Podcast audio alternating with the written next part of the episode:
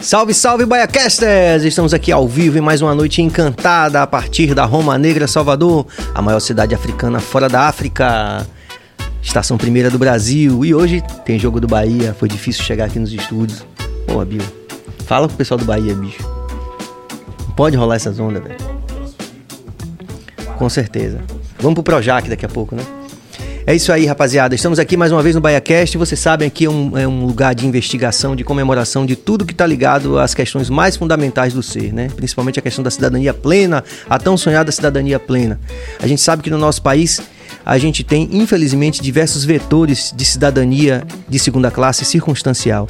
E infelizmente são muitos vetores, né? Nós temos a cor da pele, nós temos a orientação sexual, nós temos é, a origem, se você é indígena, se você é nordestino. É, e infelizmente, ainda mais infelizmente, no meio de todos esses vetores, nós temos um vetor também que é, é extremamente grave no nosso país, né? Que é a questão do gênero.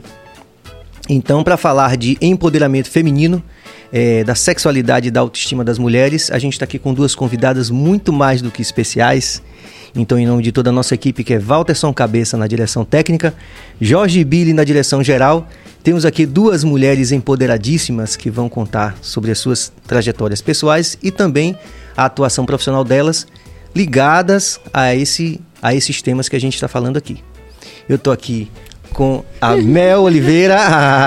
Isso aí, boa noite, um prazer imenso, muito obrigada pelo convite. Estou muito feliz, a Mel está muito feliz, né, Cris? e a Cris Salles também. Cris Salles, tá certinho agora. Cris, Mel, Mel e Cris. Obrigada pelo convite, prazer imenso estar aqui também. Muito bom, eu tenho certeza que vai ser uma noite de aprendizado. Vocês sabem que a gente aqui na no BaiaCast, a gente está indo contra a maré, né? Uhum. Essa coisa dos podcasts da polêmica pela polêmica, mas a gente, a gente acredita muito num, num ambiente de acolhimento e realmente de aprendizado. E tenho certeza que eu estou falando em nome de toda a equipe aqui, vai ser uma noite de aprendizado para nós, é, porque tenho certeza que vocês vão poder nos ajudar com muitas questões ligadas a esses temas.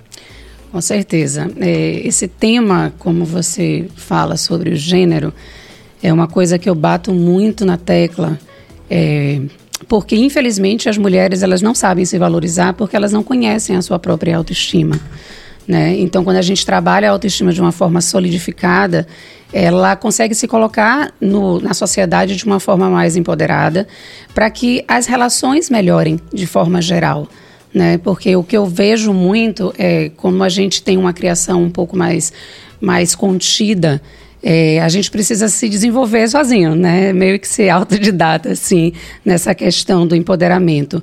E, infelizmente, as mães não sabem conduzir muito bem a criação dos meninos para que eles auxiliem a gente nessa caminhada, né? Porque quando a gente repete muito uma coisa, isso vira realmente uma crença muito é, forte, Arregada, né? né? Arregada. Uhum.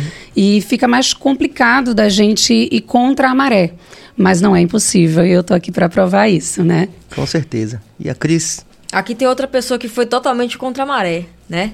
Eu vou falar um pouquinho dessa minha trajetória. Eu sou Cris. Sim, sim. Eu sou de Itacaranha, subúrbio ferroviário. Lá no meu bairro eu sou conhecida como Chiclete.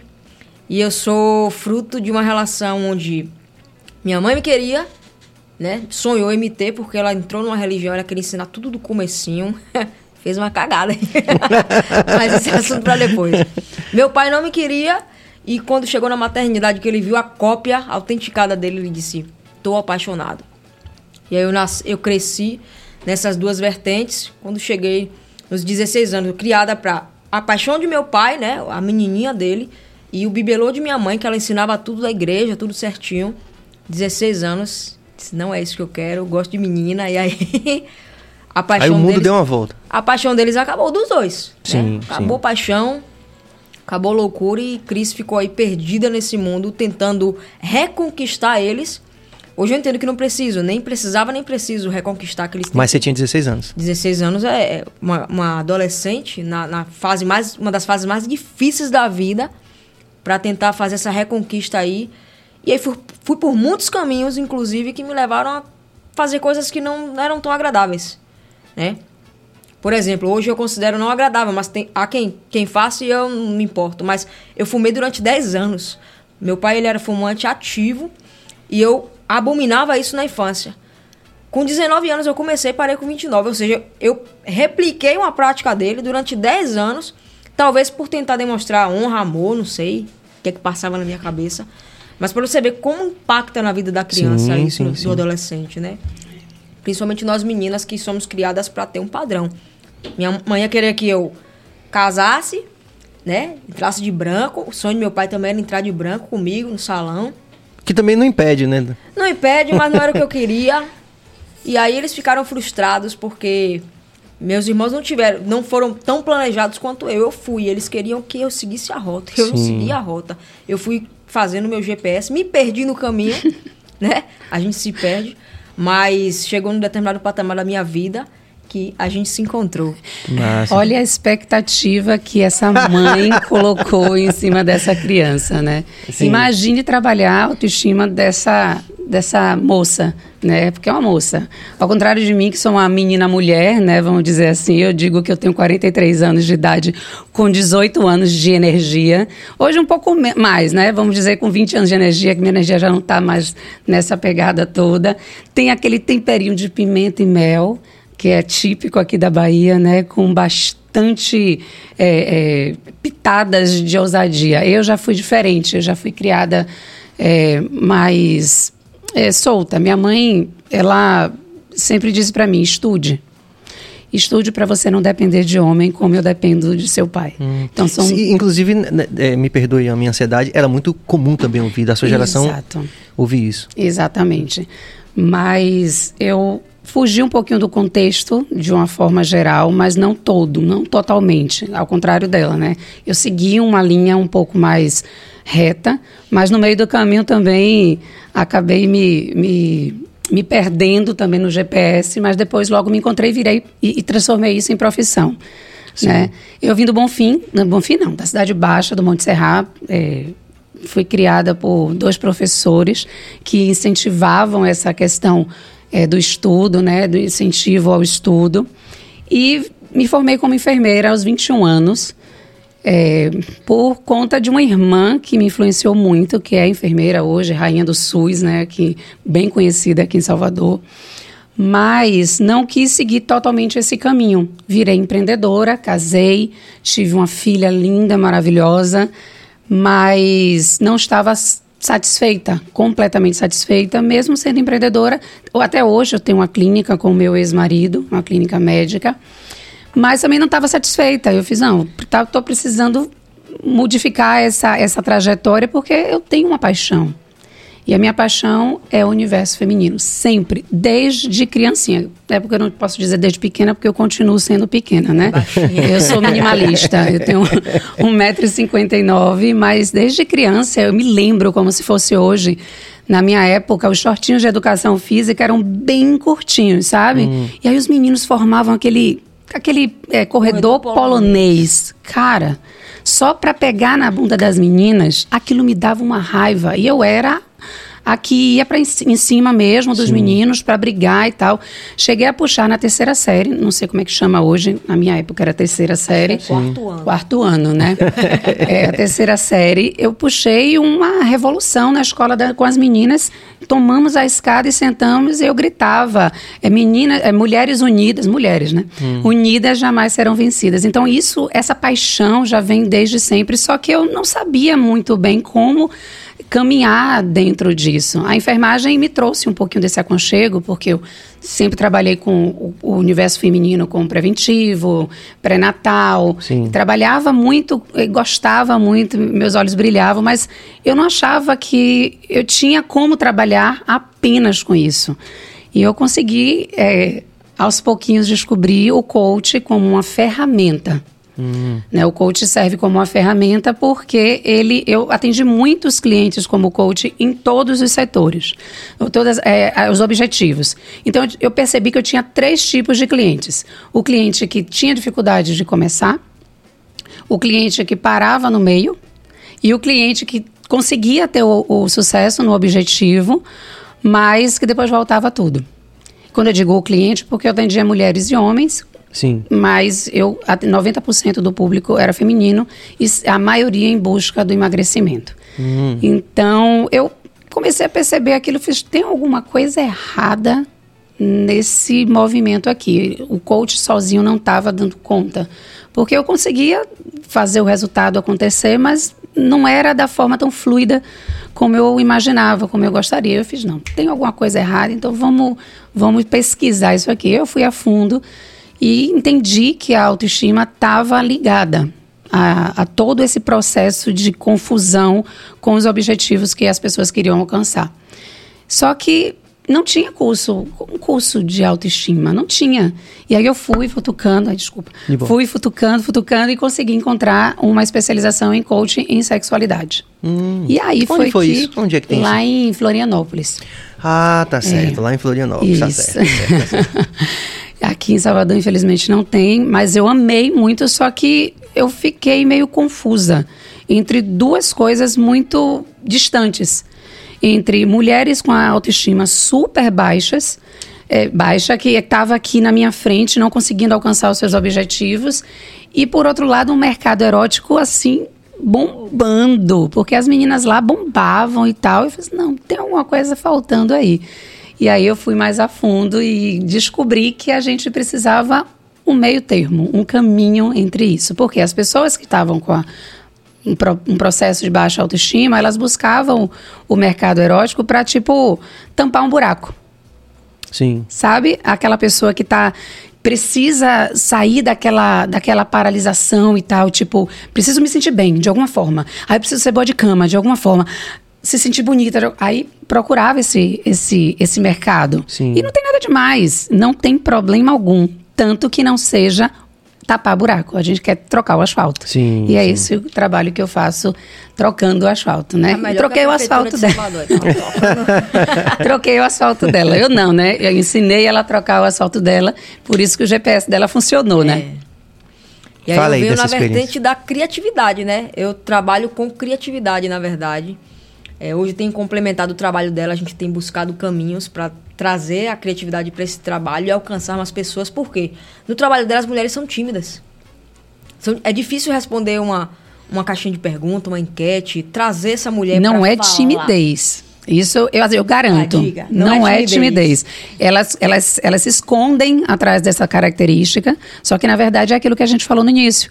É aquela questão da crença, do tabu, do medo, que está tão enraizado, que está tão incrustado dentro dessas mulheres que elas não conseguem nem Coloca interagir com uma mulher que está se propondo a ajudar elas. Sim. É muito, muito, louco isso, né? É. Você vê o tamanho do jugo, né, que se estabelece aí, né? E por incrível que pareça, eu falo para ela, que é, que é a que cuida da, da rede social, é, os homens, eles interagem mais comigo. E não é procurando frete. Sim, sim. Não é procurando frete. É querendo ajudar as próprias esposas. Querendo entender como é que As melhora né? a relação com aquela pessoa que se sente tão, vamos dizer assim, insegura, é, uma- uma questão muito de ciúme, de posse, e tudo tem relação com a autoestima. Então, quando a gente trabalha, troca esse asfalto, né, é, a gente começa a perceber que a- o carro ele desliza Sim, sim. sabe? Fica mais fluido, não só para a mulher, mas também para a relação. E o homem é família recompensado. Não é, mas eu digo assim, porque dentro da relação, Dentro da relação, o homem é Ou a outra recompensado. mulher. É, É, enfim, né? sim, claro. A maioria, é, a maioria busca é, os homens que me, que me procuram sempre pra outras para mulheres. outras mulheres, né? Então o benefício é para E é, e é- e é ainda algo muito novo que o casal, de forma global, seja hétero ou não, Sim. é, se, é, se, se- atente. se- é, entre nesse esforço coletivo de buscar esse Exato, resultado. Exato, né? porque assim, deu, deu BO, vamos procurar terapia de casal. Massa. Sim. Massa. Só que dá para você resolver através de com- mudança de comportamento consciente. Como, por exemplo, qual- que, que mudanças você pode apontar para homem e para mulher? Pronto, vamos lá, vamos lá. Ou para casais também Vamos não, lá. é, não héteros, né? Vamos lá. É, primeiro, eu, eu trabalho sempre a questão da autoestima feminina. Por quê? Porque essas questões das crenças, elas sempre caem mais para o lado mais fraco, que é o feminino. Os homens, infeliz- infelizmente, eles são criados de uma forma Sim, mais... questão cultural, né? Exatamente. Então, quando eu- Compreensível. eu não trago o homem para a batalha. Eu trago a mulher. Não que o homem não precise batalhar. Óbvio que ele tem que estar junto. Só que eu não tenho contato direto com ele. Então, o trabalho é com a mulher. Então, quando a gente traz essa mulher para dentro de uma sessão, por exemplo, é, a gente vai. É como se a gente fosse escavar a autoestima dela que foi construída não por ela. Que é uma coisa que eu trago assim, é, um, é uma ficha Explica que cai, é, é lindo essa ficha que cai. Nossa autoestima, quando eu falo das mulheres, porque o público é feminino, mas a nossa autoestima não foi construída por nós. A nossa autoestima foi construída por pessoas que disseram como a gente era, como a gente é. Sim. Então, toda essa Que louco, né? base. É. Ou seja, você nasce, você cresce rodeado de pessoas que te amam, mas elas vão dar a opinião delas sobre você. Posso dar um exemplo? Pode, Pronto. claro. Eu sempre gostei muito de cantar, desde pequenininha. Né? Sempre gostei muito de música. Só que eu não tinha nenhuma instrução. Tem gente que nasce com muito talento, tem gente que nasce com talento para ser aprimorado. De fato. E aí eu cantava, gostava muito, pegava microfone e ficava fazendo sofá de plateia. E todo mundo dizia: pare com isso que tá feio. Ninguém orientava, criticava. Sim. Eu não vou mentir, eu não canto a- a- de uma forma muito afinada, mas eu tenho uma voz bacana. Que se fosse aprimorada, Sim. Entendi. Perfeitamente. entende? Seria bacana. Mas como não foi, hoje eu já botei pra dentro muito. Tenho conseguido tocar mais, cantar mais. Vai cantar pra gente aqui hoje. Ah, não. Isso que ela tá Tem dando de violão, tem exemplo- tudo aí. Bora, viu? Pega o violão. Isso a que ela tá vai- dando de exemplo é uma habilidade massa. Que habilidade a gente vai descobrindo ao longo. Tanto que a gente tocava pra gente mesmo. Porque sempre tentou. É, a gente não conseguia perceber essa coisa do que rolava na música, do, do rádio ou da rua. É, tem que tocar assim, ó, tem que tocar isso. Não, vamos, vamos tocar então nossas músicas, da, nossas, né, da maneira Da que a gente pensa e tal. que a gente pensa. Isso foi que terminou desenvolvendo esse lado de ser empreendedor, de ser- você ter a sua banda, você ter o seu time, que coincidiu com essa coisa que o sindicato fazia os concursos junto com o órgão da prefeitura, não lembro qual agora. E que terminava dando esse suporte, né? A gente capitalizava nessa época, Sim. entrava essa grana. Carnaval, né? Pra tocar no carnaval. Tá tocando É, carnaval. carnaval. Eu vivia dessa coisa de ganhar essa grana do carnaval e tocar. Primeiro lugar, acho que foi uma vez só. Uma vez só foi. oficial. foi. As Oficial. outras, a gente, por ser uma banda muito nova, ficava no bolo lá entre as quatro e cinco e trabalhava do mesmo E jeito. trabalhar do mesmo jeito. Porque tinha também uma gradação nesse concurso, né? Tipo assim, se você tirasse primeiro lugar até décimo, era um cachê, depois Era. tinha É, essa tinha, coisa. tinha, tinha isso. Era bem bizarrão, né? Acho que tocava se fizer, trio, se fizer um você- documentário, o pessoal vai dizer que é mentira, né? Aconteceram. É, O bacana é que a cotação era em, em dólar, né? Era em dólar. Então, era bem. que, que é surreal. O Brasil não é pra amadores, não, bicho. Não, não, não, No não, Brasil, se a gente for contar essa história. Não é isso aí, mesmo. rapaziada. Tô aqui com os Manos Pretos. Você sabe, você pode se inscrever no canal, você pode ativar o sino, você pode comentar, você pode dar like, pode interagir com esses meninos aqui que tem uma história linda. Com certeza vocês vão querer compartilhar uma história que vocês viveram com eles, vão querer perguntar alguma coisa.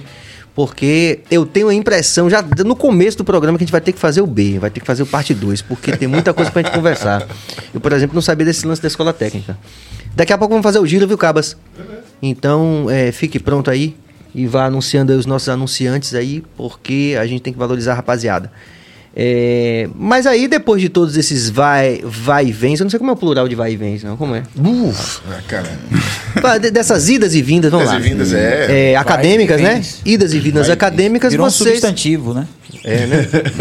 O- os vai e vem. Vamos lá, Bill. Muito obrigado.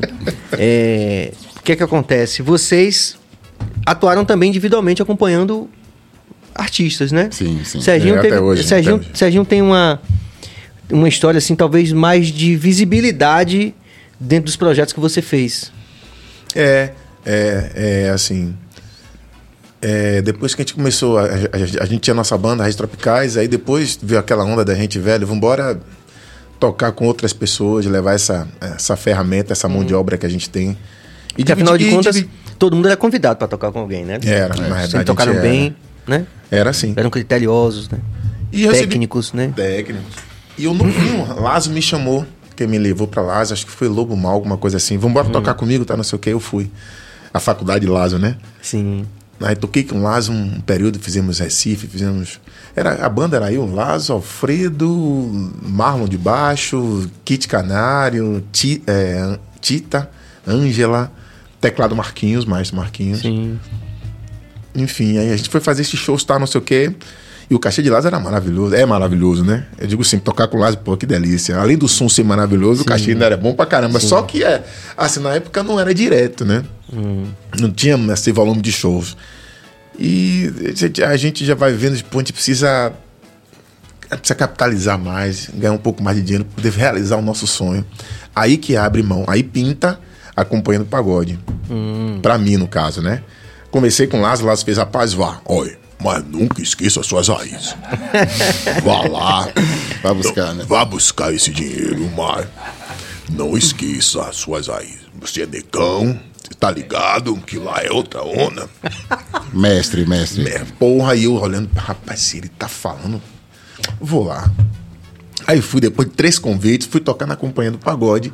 Essa coisa. Que alcançou, né, um, um patamar de visibilidade. Sérgio, eu sempre falo, eu toquei, eu toquei em duas bandas em Salvador, de expressão nacional. Eu falo nacional mesmo, gente. A galera tem muita gente que não entendeu. Eu fazia 33 shows por mês, pô. 33, a galera não sabe o que é, é isso. Eu fazia, eu não fazia isso uma vez, não, eu fazia isso sempre. Eram três shows por dia. Faziam de manhã, eu fazia, às vezes faziam de tarde, um no início da noite, assim, 10 e outro 4, 5 da manhã. virando. Mas não só a questão do sucesso do atingimento comercial, mas você estava envolvido diretamente no processo da imagem da banda. Você ia para os programas de TV. Nos dois projetos. Nos Tanto dois projetos. Companhia do Pagode, que era. A frente era eu, Negão, de Umbanda, Sariton, né? Aquela primeira Lembra aí um formação. sucesso da Companhia do Pagode para quem tá vendo a gente aqui? Porque isso aqui é uma documentação. É, o Companhia do Pagode é o seguinte: é, tinha aquela música na boquinha da garrafa. Sim. Esse disco é engraçado, porque Robson Nonato, maestro arranjador lá da WR, já tinha concluído o disco todo. Sim. E os caras me chamaram pra tocar. Aí de Umbanda fez assim: Serginho, eu queria que você tocasse bandolim ou cavaquinho. Eu disse: pô, Umbanda, eu não quero tocar bandolim e cavaquinho. Deixa eu fazer um teste com guitarra. Eu tenho um novo formato, eu tenho um outro formato de tocar guitarra. Sim. Ele fez: já viu guitarra em pagode, rapaz? eu disse: rapaz, deixa eu testar. Se, não se ficar ruim, eu vou tocar bandolim com vocês. Eu pe- pego o bandolim e toco. Ele tá bom, então bora fazer ensaio. Eu me lembro que se fosse hoje, fizemos ensaio no estúdio de André, na Católica, ali no Engenho, Velha Federação. André e Luciano Pinto. Sim. Fizemos um ensaio lá. Aí eu toquei guitarra. Rapaz, toquei guitarra, a galera fez, vixe, meu Deus do céu, agora acabou, velho. Nada de cavaquinho, nada de bandolim, não sei o quê. É, o- Oi, oi. Que já foi um, determin- um corte com a, com a estética do pagode, de certa forma, assim, né? Um- de certa forma, sim, porque É uma não guitarra. tinha guitarra. Sim. O pagode não tinha guitarra. As galera me perguntavam, o que é que você tocava lá? Eu disse, High Life. High Life Music, é música africana, e é Sim. tocada com cinco, cinco, seis guitarras, uma parte daquela, eu peguei um papel daquela e coloquei dentro do samba Sim, da Bahia. sim. E claro, sempre puxando as, as questões do samba, os riffs de samba de roda, os intervalos que tem no samba de roda, né? Sim. De sétima, de sexta, essas coisas todas. E virou essa sensação. Aí a companhia Explodiu explodiu. com essa música. Com essa música na boquinha na garrafa, eu fui o último a colocar. é, o disco é todo MIDI, todo feito no computador, só Hum. Isso é tem que é guitarra incrível, né? gravada. Rapaz. Isso é incrível. Olha, velho, que viagem. O disco todo feito no computador, só tem tocado realmente teclado de Robson, o teclado mesmo tocado, Sim. e a guitarra. O resto é tudo sampler, bicho. Tudo sampler. Numa época que as, as ferramentas, inclusive, eram bem rudimentares para isso, não? Sim. Comparadas com a de hoje. Com a, de hoje, pelo amor de Deus, hoje em dia você não consegue definir, sabe dizer quem é quem. E aí Hoje, companhia- beatmaker, né, né Billy? Eu com essa conversa de novo. Hoje, beatmaker é profissão, né, Billy? Hein? Beatmaker. Vocês fiquem brincando. Olá, viu? Quando os caras em- quando os caras chegarem falando, vem cá, irmão, diga aí dois beatmakers, você fica, que, que, aí, Bill, aí eu falo uns 30, aí você vai tomar. Quando mostrar no Spotify, ó, aqui ó, eu escuto, os caras não escutam não. velho. Defensor nato. E aí Defensor vocês nato. gravaram, gravaram tudo MIDI, botaram guitarra, as vozes e o teclado. Vozes, é, naquele formato que Caladão pensou mesmo. Já era, já era gravadora? Que gravadora é? Ali era o Universal. Universal. Polygram, Music. começou com Poly- Polygram. começou com Polygram, depois teve a, a- a A fusão. Universal migrou. Eu, eu também fui da Polygram. Isso. É, foi isso mesmo. Foi finalzinho da Polygram, é isso mesmo, Marcelo, bem lembrado. Aí era Rangel, Cauadan, né? Encabeçando. Rangel, como sempre, professor dessa onda toda. E a gente entrou, eu entrei, a gente tocou, tocou muito, fez muito show, negão. Muito show, muitos shows nós fizemos. E na, naquele formato, e puxou um movimento que, assim, na época tinha o Tchan, né, que era o Gera Samba na época, depois virou o Tchan. E depois do Tchan só tinha acompanhando pagode, irmão. Sim. Só tinha acompanhar aquele cachê já gigantesco. E depois veio Terra Samba, depois Sim. Terra Samba de um estouro. gigante. Não, essa música é icônica nesse sentido, né? Ela é, ela é, ela é pivotal, É. né? Porque ali, a partir daquele momento, começou a aparecer uma outra coisa. Né? A partir daquela música, né? Aí Eu tô falando assim, sem fazer julgamento de valor. Porque Não. alguém, algum, algum internauta pode dizer assim, ah, mas, né? Sempre Ah, tem. mas- Eu tô falando assim, que aquilo ali foi uma curva, que, foi uma esquina que dobrou ali, a música baiana ali, com aquela música. É, foi, foi. Economicamente falando. Porque o duplo Sim. sentido ele já existe, ele já, já Sim, existe dentro sim, da nossa, mas, nossa cultura. mas ele veio mais pras, pra, pra o. pra- ficou mais televisivo. Pra Ficou- música baiana. Ele recebia um formato É, diferente, é. né? Ficou mais televisivo. Re- Recebe um formato diferente, ficou muito mais comercial do que já era. Saiu da- daquela coisa folclórica ir daquela coisa Sim. mais comercial, Saiu mais do. Fez o crossover, digamos. Fez o crossover. É. Né? Porque era um nicho, né? Era- Sempre teve samba de roda, mas. eu Sim, lembro, mas- inclusive, eu começando com o Cine, que eu fui em Cachoeira também, que já tinha muita coisa de samba de roda acontecendo o tempo todo, a vida toda, né? Vida- Desde sim, sempre. sim, sim. Mas não era, não tinha um formato comercial. comercial. A, a partir daquele momento já começou a ter. O Tchan Companhia foi, foi um, Sim. foi um, um divisor de água. E depois Mas aí você- Samba. Sim, aí eu, acaba eu comecei a entrar tocar. o, o primeiro diretor musical do, do Terra Samba aí, ó. Ó, o Cardoso tá aí? o Cardozinho chegou aí também. Daqui a pouco ele vai também fazer as intervenções aqui. Grande Cardoso. E aí a gente foi, Companhia do Pagode. Aí aquela agenda gigantesca, Sim. passava 45 dias, 60 dias morando em São Paulo, aquela coisa toda. E, Naquele tempo, né, que você amarrava cachorro com linguiça. pô, pô. O não, agora assim, detalhe, não era, não, não era tanto dinheiro assim. Sim. A gente, as- bicho, a gente tem que agradecer muito a internet. Muito, Uhum. muito, muito, muito. Porque a gente passou a descobrir como é que as coisas funcionam, cara. Eu não recebia 2% de disco, cara. Eu produzia os discos e não recebia esse valor. Entendeu? Você não sabia, bicho, você não sabia o que era produção fonográfica, você não sabia como registrar uma obra, você Sim. não sabia. Direito autoral. É. Direito autoral, direito conexo, eu não sabia zorra nenhuma, velho. Era tudo na mão dos caras. Era uma certa inocência que tinha, né? Isso da rapaziada. Será que é. Será que Não, eu digo assim, num certo sentido, né? Lógico que eu não. Porque quando eu descobri que É tinha direito romântico. autoral. É, Romântico, quando eu descobri que eu romântico. tinha direito autoral, foi tipo assim também, tava em São Paulo, tipo assim, eu falei, hã? O quê? Aí tinha um monte de grana lá que a gente nem sabia que existia. Tipo, pô, estamos ricos, né? Tipo, Caraca. comparado ao que a gente tava, tipo, com a diária de 10 reais lá no. no- no- lá no. Na Duque com a São João. a vontade de tocar quando você é novo, né? A única preocupação que você tem é de tocar É, mesmo. e de fazer pegar o as som, meninas, né? é. É, Inocência nesse sentido, né? Inocência nesse sentido. Só Inocência. depois que a gente começa a ter uma preocupação com ah, o aspecto mais profissional. com Profissional. aspecto sim. profissional. Pô, a gente não entendia, pô. É, é, é, a gente ficava 45 dias fazendo vários programas de televisão. Bicho, aquilo tinha dinheiro, cara. Tinha cachê pra você fazer aquilo. A gente não via cachê nenhum, meu irmão. Também nem perguntava, não Também sabia, ninguém não dizia, né? Ninguém sabia, ninguém sabia direito de nada. E aí era só uma alegria. aquilo, um puto hotel em São Paulo, certo? Curtindo aquela coisa, toda, às vezes ficava numa casa, que os caras alugavam uma casa, colocavam duas, três bandas dele lá. Mas era um super hotel, uma noite, aquela coisa loucura de São Paulo, aí todo mundo abre a- abrindo a porta, entra, entra, e a galera com dinheiro e toma aquela coisa. E, é, e foi assim. E assim foi a companhia. Hum. Aí a companhia Você ficou acabou. quanto tempo? Fiquei uns cinco anos. Bastante tempo. Uns cinco anos na companhia do pagode, aí o carro resolveu acabar, avisou que ia acabar a companhia, a gente botou a mão na cabeça, aquele negócio todo, pelo amor de Deus, né? Ave Maria, não sei o que, acabou assim da noite pro dia também. Mas ele explicou por que queria acabar? Rapaz, é. Falou assim por alto, né? Pode ser falado aqui ou... ou- ou- Não, aí vai ficar no meu, na, na minha, na minha Cortezinho? biografia. É, na- na biografia eu vou falar. Mas assim, ele avisou que ia acabar e acabou. Mas nessa altura você já tinha um know-how como produtor, como, Já como tinha, gestor também, né? Já Como- tinha produzido alguns, mas não tinha esse conhecimento que se tem hoje, gente. Uhum. É hoje Mas eu digo assim, ficou dessa relação também essa parceria para projetos depois que aconteceram. futuros ficou, ficou. Que Não, veio, é. que é que veio na sequência? Foi o babado novo. Claudinha cantou com a gente, é, pra quem não, é, Cláudia Leite cantava na, na nata do samba. Aí a Mas é bom, Tiago, parece que muita gente talvez não Ah, sabe é, do começo. Tem muita gente do começo, é. Ela É, cantava em que banda? Ela cantava na Nata do Samba, Hum. que é um grupo de pagode. Daí, oito meses, ela saiu da Nata do Samba, foi pro Companhia do Pagode, depois que o Negão saiu. Sim. Aí ficou lá oito meses no Companhia do Pagode, cantando com a gente, tamboquinha na garrafa, aquelas Sim, coisas todas, sim, viajando. sim. Incrível. Dizer, eu não tenho essa memória de Ah, eu tenho não. um vídeo disso. Você tem mesmo? Eu tenho um vídeo, ela me mata. Se um dia que você Posta divulgar, isso. eu me mato. Só eu, acho que só eu tenho. Sim. Eu tenho VHF Cláudia Leite cantou na na Companhia do Pagode. boquinha da garrafa Faça um descendo pix junto. de 500 reais pra você agora, pra você...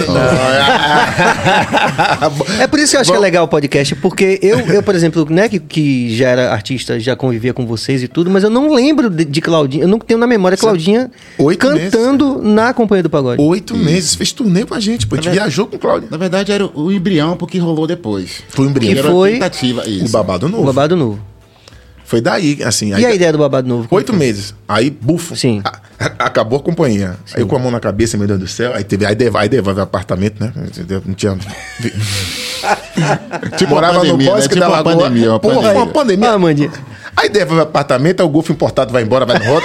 Aí, meu irmão. Já tinha comprado uma Golf? avalanche, já tinha. Pô, tá Golf alemão, pô. Negão, 26 anos de idade, velho. Os caras ganham um dinheiro, bicho. Eu me lembro que nosso amigo Kiko Batera comprou Ipanema. Ó, pra você ter ideia, Kiko Batera, ele, ele tinha. é, só, ele era- é, são cinco baterias Yamaha daquela. Era ele, João Baroni. Imagine, baterista do Companheiro do Pagode. Super Sim. bateria. Kiko, um abraço, meu pretão. Caramba. Ele, só ele tinha aquela bateria. Ele, João Baroni, mais uns três. Mais uns três. Aí, porra, carro. Todo mundo montado Golf. nas barcas. Era Golf, era Vectra, tudo. E fazia pega. Rapaz, tinha um estacionamento. Tinha, não tem estacionamento aqui no Pelourinho. Esse que sai ali na. Que vai até o 12, esse aquela X2 na 12. esta- É 12. Sim, sim. Que ele vai subindo assim, ó. Mas é o grandão, aquele grandão. Rapaz, a gente fazia pega ali, oh, meu Deus, que responsabilidade. Aí o Lobo Mal tirou o carro. Tinha acabado de tirar o carro da oficina. Aí eu fazer um pega ali dentro. Bicho. Meteu na parede. Blá! O carro tinha acabado de sair da piscina, E- bicho. Cara amassou o carro todo de novo. Isso era uma festa, isso era uma brincadeira, meu Deus do céu. Mas de quem Meu foi a pai ideia? que- Quem, de quem foi a ideia do babado? Caldan, bicho. Caldan, Caldan falou assim. Ah. Não, ó, foi, ele já, me já te ligou- procurou diretamente e já, já tinha essa relação. Me ligou. Oito meses depois ele me ligou, fez. É, é, me chamava de filho. Meu filho preto, é o seguinte: quero montar um projeto. É um bel de saia. É, isso foi legal mesmo. Isso foi um. Isso foi um. Bicho, bel de saia. Ele fez, é, eu quero um bel de saia. E sentado na mesa, eu, eu, ele, Manuel. Aí eu, "Cal- quem é que vai cantar, rapaz? Um bel de saia. Ele fez, daqui a pouco ela vai chegar aí, Claudinha. Eu disse, pô, ela aceitou? Aceitou. É ela que vai cantar. Eu, porra, bel de saia. Como é isso, rapaz? Aí é com você. Aí agora não é mais comigo. Eu quero um bel de saia. Eu quero um som como se fosse Bel cantando de saia. Aí, um produto. É esse o produto que Uma eu quero. mulher cantando Do pra ter zero, o alcance de um, de um Bel. Do zero. Aí o que foi que ele fez? Monta a banda, Serginho. Aí a gente, é, a gente trouxe Luciano, que era do Companhia. Sim. O Luciano também Luciano, tocou no Companhia hoje, que é diretor Que é Cláudio. diretor de Claudinha, né? É. Grande Luciano também. Ah, ah, irmão, brodaço, meu parceiro de 4, Mais 5 conhecido anos. como? Vou botar na biografia também, Luciano Luciano. Pinto. Luciano Pinto. Ba- mais Não. dos bastidores. Luciano não vou Pinto. divulgar. Oi! Eu não conheço, Também não. não sabia disso, Eu sabia não. disso, não. Não, Luciano Pinto, fique lá. aí, oito meses. é, o- aí sim, vambora. Babado novo. Aí pegou a gente, botou logo 60 dias dentro de uma casa, com som montado, ensaiando. No estúdio Wilson. Sim. No estúdio. Foi- Não foi? Foi só, no estúdio Wilson. Trancado lá de segunda a sexta. Segunda a sexta. Produzindo a onda. O, no que é que ia ser? E a gente montou um repertório da pô, Márcia Short, arranjo pra cacete, não sei o quê, pá, puf, pá, banda, bara. Quando a gente vai fazer a- na nossa estreia, e botou uma casa de show pra gente fazer, não lembro agora, aquelas que tem aquela academia ali perto do Integral, não sei o que, ali, porque ele já recebeu vários Várias nomes. casas, é. Vários nomes. E a gente. Ah, que já foi Krypton, esse negócio tudo? Ocabia e tudo isso. É, né? cabia, esses negócios que já foi. Sim. É. Já, mas- já foi madre também. Ou cabia, É, sim. A estreia, babado novo, tá, não sei o que, ninguém conhecia, botou a gente pra abrir, não sei o que. Quando a gente começou a tocar, rapaz, a gente fez um arranjo na primeira música maravilhoso, rapaz, um duo, guitarra, baixo, tocando pra caramba, a lá Diaco Pastores. rapaz, chega aquela dama na frente do palco e disse: Vocês querem me fuder? Porra! É chiclete, caralho! Bicho, você acredita que ele baixou o, o PA? Ele baixou o PA, pô. Não é isso não, velho. Não é isso que eu tô pensando, não. Aí que eu entendi, velho. Eu queria fazer uma coisa mais assim, né? Eu disse, não, vou fazer uma coisa tipo um arranjo, não sei o Sim, quê, não sei o quê. sim. Aí que eu entendi. Aí a gente voltou pro estúdio, aí entendi. Aí já fiz logo a primeira música, já fiz a segunda, já fiz Diga, a... diga a música aí. A primeira música cai fora. Eu não quero te prender, diga onde você vai, amor. Que pena. Aí a gente começou a. E aí nesse, já veio aparecendo também o Serginho compositor. Na realidade, já, já tinha algumas coisas gravadas. Sim. Eu já tinha. Já dá- mas dá não pra- tamanha relevância Mas assim, financeira. já compondo, mas já compondo pra, especificamente para um projeto. Pronto, aí aparece sim, é um cara exclusivo compondo justamente para Sim. esse projeto que Cal, Sim. Uhum. Bislum, Cal e Manuel Vislumbrava. Rapaz, é isso aqui. A gente começou, a gente achou o fio da meada. E uma coisa que é importantíssima, a gente tocava nossas músicas no show. Eu gosto de falar sempre isso, que tem muita gente que compõe, que, que tem muitos artistas que levam um- um- seis meses gravando disco, chegando a tocar no show, tem medo de tocar no show, que o povo vai sair, porque o povo não vai ouvir, porque não sei o que, não sei o que. Não, essa não, porque não vai bater bem, o povo vai ao banheiro. Não, não, não. Nada, brother. A gente fazia show e tocava todas as músicas do nosso disco, que nem existia ainda. As músicas inéditas. Inéditas, era assim. Agora, devo dizer, agraciados por, pelo Criador, pela competência geral, que a galera, os meninos eram, são maravilhosos. E uma coisa que faz muita falta hoje: campanha política. Showmício. O showmício, velho. Porra, Manuel vendeu um trio com babado novo em cima pra uma pra, pra um deputado lá em Piauí, pô. A gente fez mais ou menos, sei lá, umas, umas- uns 50, 60 shows lá. Era comum. Era comum. E era, né? era legal, do ponto de vista é, judicial, falando, né? Era, Do ponto era, da lei. judicial, é. Não era ilegal fazer. Tinha showmício. Tinha showmício. Isso ajudou, corroborou muito, que a gente acabou rodando Sim. muitos lugares com showmício, cara. E tocando repertório autoral. E tocando um repertório autoral. Tomamos tomatada, ovo, Sim. não sei o quê. Vocês tomaram ovo? Tomamos, negão. Ovada, tomatada. Assim, como é, é, pô, showmício é o seguinte: tem gente que gosta do político, tem gente que não gosta. Aí, Ah, tá, tá. aí quem tá na rebarba, quem tá lá em cima com o político, o político não deixa. Ele chama a banda, quando a banda tá animando, ele pega o microfone pra falar. E Tô aí, aqui, gente. Tô aqui, gente, pá, não sei o que. E aí vem. Amo esses caras. É o que eu trouxe pra vocês da Bahia. Aí, pau, velho. Tomate, era tudo, a gente se escondendo, não sei o que, não sei o que. Foi engraçado, foi bom. No início era. Foi bom. Agora, o que eu achei mais interessante, fora o nome que eu não gostava, né? Que nome é esse? Babado. Babado novo. Nada. Tudo bem. E aí, a gente dizendo, ó, a gente tá fazendo um show lá em cima. Aí uma frase que você falou que eu nunca mais esqueci. Lá em cima eu tô andando com segurança. A banda lá no norte tá estourada. Eu, como assim? A banda não tem nem oito meses? Porque foi uma banda que estourou de lá pra cá, né? É, foi um processo É, eu tava a ponto de dizer isso, que eu também ouvi muito isso. Eu ouvi muito isso. Como foi isso aí? Ah, pô. Assim, Cal e Manuel. Cal já tinha o Tchan, já tinha aquela força motriz do Tchan. Manuel é um cara que. Manuel, Manuel Castro, pra quem não sabe, Manuel Castro era, o- era o. Junto com Popó. Popó e o e, e- e o Whitson foi o cara que montou o Cheiro de Amor. Eles fundaram o Cheiro de Amor. Então, esses caras desenvolveram ao longo da Share Music uma caminhada parceiros no Brasil todo. Sim. O Axé, ele rodou isso aí tudo. Então, os contratantes, né? Do Brasil eles todo. São, do Brasil todo, eles são praticamente amigos, cara. Amigos entre assim, os caras Sim. são.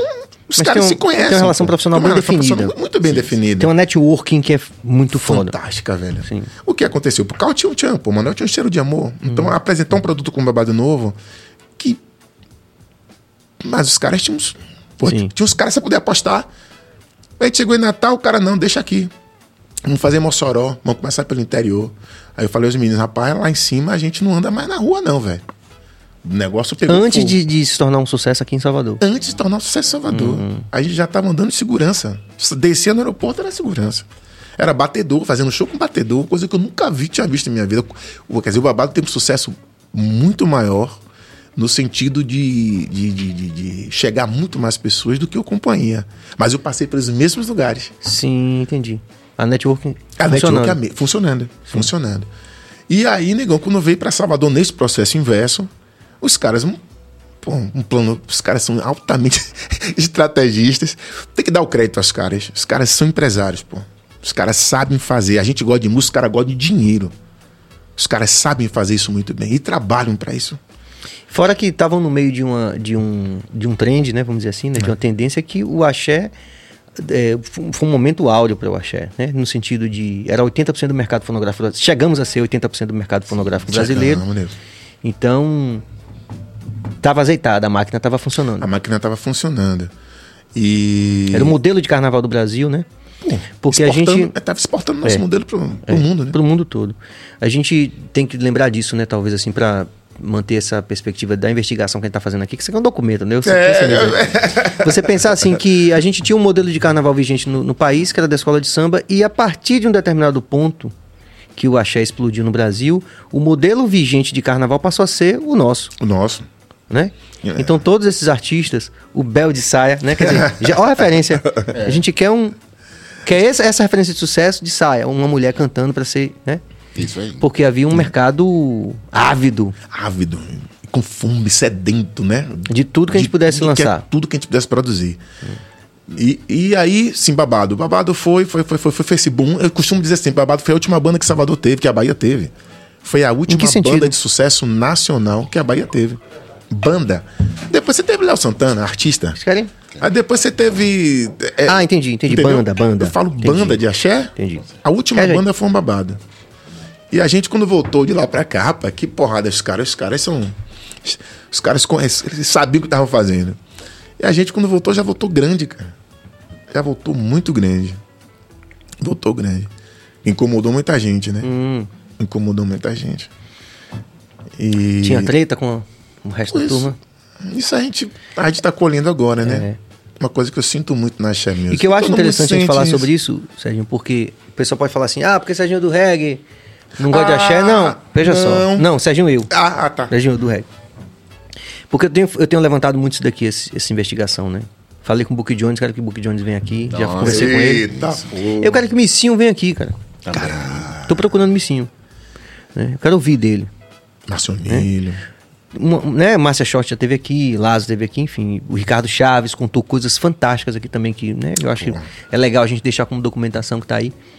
E eu, eu, eu tenho que dizer pra todo mundo antes que me cancelem que eu sou apaixonado por carnaval.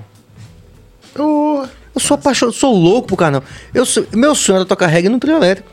E fiz isso e tenho feito, continuo fazendo.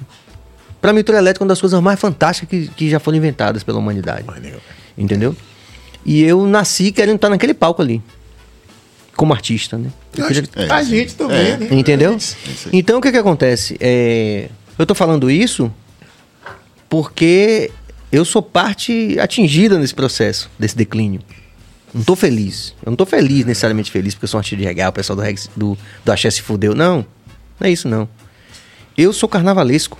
Eu digo a todo mundo que eu sou o regueiro mais carnavalesco que existe na Bahia, sou eu. Eu adoro carnaval. E também por ser fã do, do- atingimento desses artistas todos, né? da competência desses artistas todos, que não é brincadeira, né? Que é uma coisa que eu guardo até um relato que você uma vez fez pra mim sobre a Globo, e eu trouxe recentemente esse relato que você falou pra mim sobre a Globo. né? Que eu falei pra alguém aqui, e disse, já, como é que se concilia essa coisa da gente hoje gratuitamente chamar de Globo Lixo um lugar que tem a excelência dos profissionais? Pronto, Jackson Costa. Falei com o Jackson Costa aqui. A partir de um relato que você me contou da sua experiência na Globo. Então, eu tô falando de uma bancada aqui, não é de que eu tô querendo botar o pé em cima pra dar o chute de, de tiro de misericórdia, não. Eu, eu não gosto disso, eu acho legal. Eu acho, eu acho que a gente já foi, como potência, como povo, muito maior. Isso me atinge diretamente. É, De uma forma negativa. Então, eu- quero ver a coisa brilhar. Mas, assim, você disse que vocês foram. é, despertaram a. Como foi que você. Qual foi o termo que você. Qual foi a expressão que você usou? Muita gente ficou com raiva desse. desse do sucesso do babado. Fala, fala pra mim. É, o que você quiser que, que a puder. gente. Não, é, não, claro, claro. Boa parte, boa parte disso vai estar na Pode biografia. galera, na, nossa, na, na minha biografia, que Marcelo, Marcelo disse que ia escrever, Marcelo falou: ó, eu, vou, eu, vou, eu vou induzir você, a gente vai escrever essa biografia. Mas a gente não soube lidar com isso direito, pô. Isso eu sinto pra caramba, a gente tá sentindo isso. Né? A gente não, a gente não conseguiu fazer um negócio. é, a gente não eu conseguiu. soube, eu soube que teve um cantor de pagode que quando o Xande apareceu, ele falou assim: é, a Bahia não precisa de dois, não vou citar o nome dele, porque Sim, também sim. acho injusto que ele não tá aqui pra se defender. Mas assim, eu- se ele tiver aqui, eu vou perguntar a ele se ele falou isso mesmo. Mas quando o Xande apareceu, ele falou assim: a Bahia não precisa de dois, não sei quem. Não sei se é verdade. Você, Claudinha, ouviu isso de alguém? No babado precisa de novo? dois? No babado novo? Não, não, não sei se é, não sei No se sentido ela do sucesso. particularmente O sucesso do babado novo incomodou quem? É porque, assim, a gente, a gente vive no capitalismo, né? Hum. Então existe assim, é fácil, é, é, é fácil entender isso. Existe um bolo, existe uma pizza que vem oito fatias e você tá ali, você começa a fazer sucesso. e Essas outras fatias são, são vamos dizer assim, elas têm um, um certo. Tem, tem uns caras que. Que são donos dessas fatias, Hum. e quando você aparece eleito pelo povo, você tem que fatiar, você tem que entrar nessa onda também. E para você dividir isso, às vezes as pessoas ficam um pouco incomodadas, não querem fazer isso, né? Essa pizza é minha. Essa pizza é minha. só tem esse oito lugar... fatias. É, só tem oito fatias. E tem um detalhe, é quando o lance de tentar ser original termina sofrendo influência de alguém que já aconteceu e você ser comparado, mas o que você faz aqui, eu já faço, não tem novidade nenhuma, desse novo não existe. Tem essa relação também, porque não é um, ambiente, é um ambiente hostil, né? Somente quando você faz sucesso, a comparação é inevitável. Quando a gente ouve, por exemplo, uma banda de reggae que estourou, aí faz, não, aí tá seguindo tal caminho, não tem nada de novo. A mesma coisa foi no segmento. Porque quando ela estourou, eu me lembro que eu via a voz, dizia, pô, mas será que ela copia? Esse lance de copiar era interessante, né? Mas eu ouvia a guitarra de Serginho, eu via quando eles tocavam, não. Como eu também eu achava injusto chamar tudo de axé, né? De, pô, cada um tem É, é tão diverso. é. né? É, fu, tão diverso. né? Mas era, era muito difícil, porque, digamos que o veículo que levava isso pro mundo era o mesmo, é o trio. É. Pronto. O beat era o mesmo. Tinha que tocar música pra galera pular e tinha que vender pano. E você conseguir diferenciar com a linguagem artística musical não era uma tarefa muito fácil. E quando diferenciou muito, talvez tivesse como tá agora esse resultado, né? Só que eu tinha que ser homogêneo. Agora, ser, tentar ser homogêneo e ao mesmo tempo dizer, não, ela é diferente, não. Isso teve com, com esse cara que você falou em relação a Xande, eu também ouvi sobre isso. teve. Teve Teve, isso né? com, com Claudinha. com- que parecia. É, que parecia. é. O próprio Terra Samba também, quando estourou, você lembra, né? O timbre de voz ele confundia às vezes. Eu ficava, pô, quem copia quem? Então tinha. Mas é porque às vezes, veja só, pra, pra gente ser justo. Aí eu tô falando do topo, todas, todos nós aqui somos músicos de muitos anos, né? Não somos mais garotos, né? É muito injusto, porque, por exemplo, é, às vezes, às vezes não, é muito comum que alguém que está chegando no mercado vê aquele artista que é referência como referência Sim. e essa, essa cópia não é tão é, racional. É admiração mesmo. Entendeu? Entendi. Então, por exemplo, como eu, a gente lá no nosso processo estético, a gente já era mais maduro, a gente sabia que a gente não queria pa- parecer com ninguém. Já, já veio com essa, com essa, com essa, Proposta, né? com essa experiência, Experiência. né? Com essa cabeça já desenvolvida, madura artisticamente, diz assim, não, velho, a gente não vai ser Edson Gomes de novo. Não, não tô aqui pra ser Edson Gomes de novo. Entendeu? Mas é, não, não é no mercado da- do, do mainstream da música, a gente não pode achar que todo mundo também vai ter essa sacação que demora um tempo pra você entender isso. Sim. Você não querer ser cópia também. E não, não querer ser influenciado. Por exemplo, voltando ao Van Halen, falei do Van Halen no Ah. começo, ele falava bem, bem no começo, que ele disse assim, rapaz, a gente, quando a gente sacou que a gente tinha uma linguagem bem cedo, antes do primeiro álbum, eu já não ouvia banda de rock. Ele não ouvia porque ele não queria que ficasse parecido. Você tá entendendo o que eu tô querendo dizer? claro, então, assim, claro. você tá num lugar onde tá todo mundo tocando, um ouve o outro, e a gente sente muito isso hoje, que você não sabe o cara tá cantando meio chorando, você não sabe se é por causa do gospel, você não sabe se é por causa do pagode, porque na verdade todo mundo na favela ouve as mesmas coisas. Não tem filtro, não tem como a gente tinha, por exemplo, ah, eu sou do rock, eu sou do reggae, como tinha em algumas gerações passadas. Então o que acontece? Hoje canta todo mundo igual, porque ele, todo mundo ouve tudo, tá aqui no Spotify. Fica chato pra caralho, inclusive. Mas é, cara canta chorando assim, você fala assim, velho, eu não sei se ele, tá, se ele ouve gospel, se ele ouve. ou se ele. Não sei que porra é. Porque todo mundo canta igual. Porque todo mundo ouve as mesmas coisas. Entendeu o que eu tô dizer? Então, nesse processo aí de, de- do mercado fonográfico, do mainstream, eu não sei se todo artista. A grande verdade é que nem todo, a grande maioria dos artistas, não, às vezes faz sucesso antes de ter uma maturidade artística pra dizer assim, não, velho, eu- é, isso aqui é isso, isso aqui é influência, isso aqui sou eu. Não tem. Você não acha? É, é porque, assim, você você- você- Porque falar cópia é muito escuro. Assim, ah, Jorge Vecila é cópia de, De Djavan, ah. Pô. Ah, é, é. Quando o nome dele, a gente falou nele hoje aqui. É, Chico César é César. cópia de Caetano Veloso. É, no começo ele tinha uma influência muito grande, depois ele se descobriu como artista. É. É, É um processo que demora um tempo. Né? é, é, O demora. negócio da borboleta lá, né? de- É, do casulo, tá, não sei o quê. É. Agora você precisa entender o seguinte: o que aconteceu na Bahia, o que aconteceu na, na, na, na, Music é... foi uma coisa muito pensada, negão. Quer dizer, a gente não tinha condições de montar uma banda porque a gente se conheceu na escola, porque a gente. Não era assim, não, negão. É a indústria, né? Era uma indústria, era um, era um trabalho em série, porra. Pô, eu não sabia com que eu tava tocando, eu não sabia. Não, no, no caso do babado, o companhia, assim, viu uma parte do companhia, depois um cara que foi indicado por um, não sei o que, que foi indicado por não sei o que. Quer dizer, não foi uma construção, a gente tá no bar tomando sim, uma cerveja, sim, montar sim. uma banda aqui agora, pá, não sei o que. Cresceu junto, Hum. Cresceu pá. junto, não tinha vínculo nenhum. Os caras sabiam muito bem o que eles queriam. Hum. Eu quero mais, mais uma estética X, eu quero não sei o que, não sei o que. Tem indústria em série. E o disco, como era? Mesma coisa. A mesma coisa o disco, cara. Mas a despeito de todas essas considerações, o Babado foi um sucesso. Foi, foi um sucesso, uma maravilha. Quantos álbuns?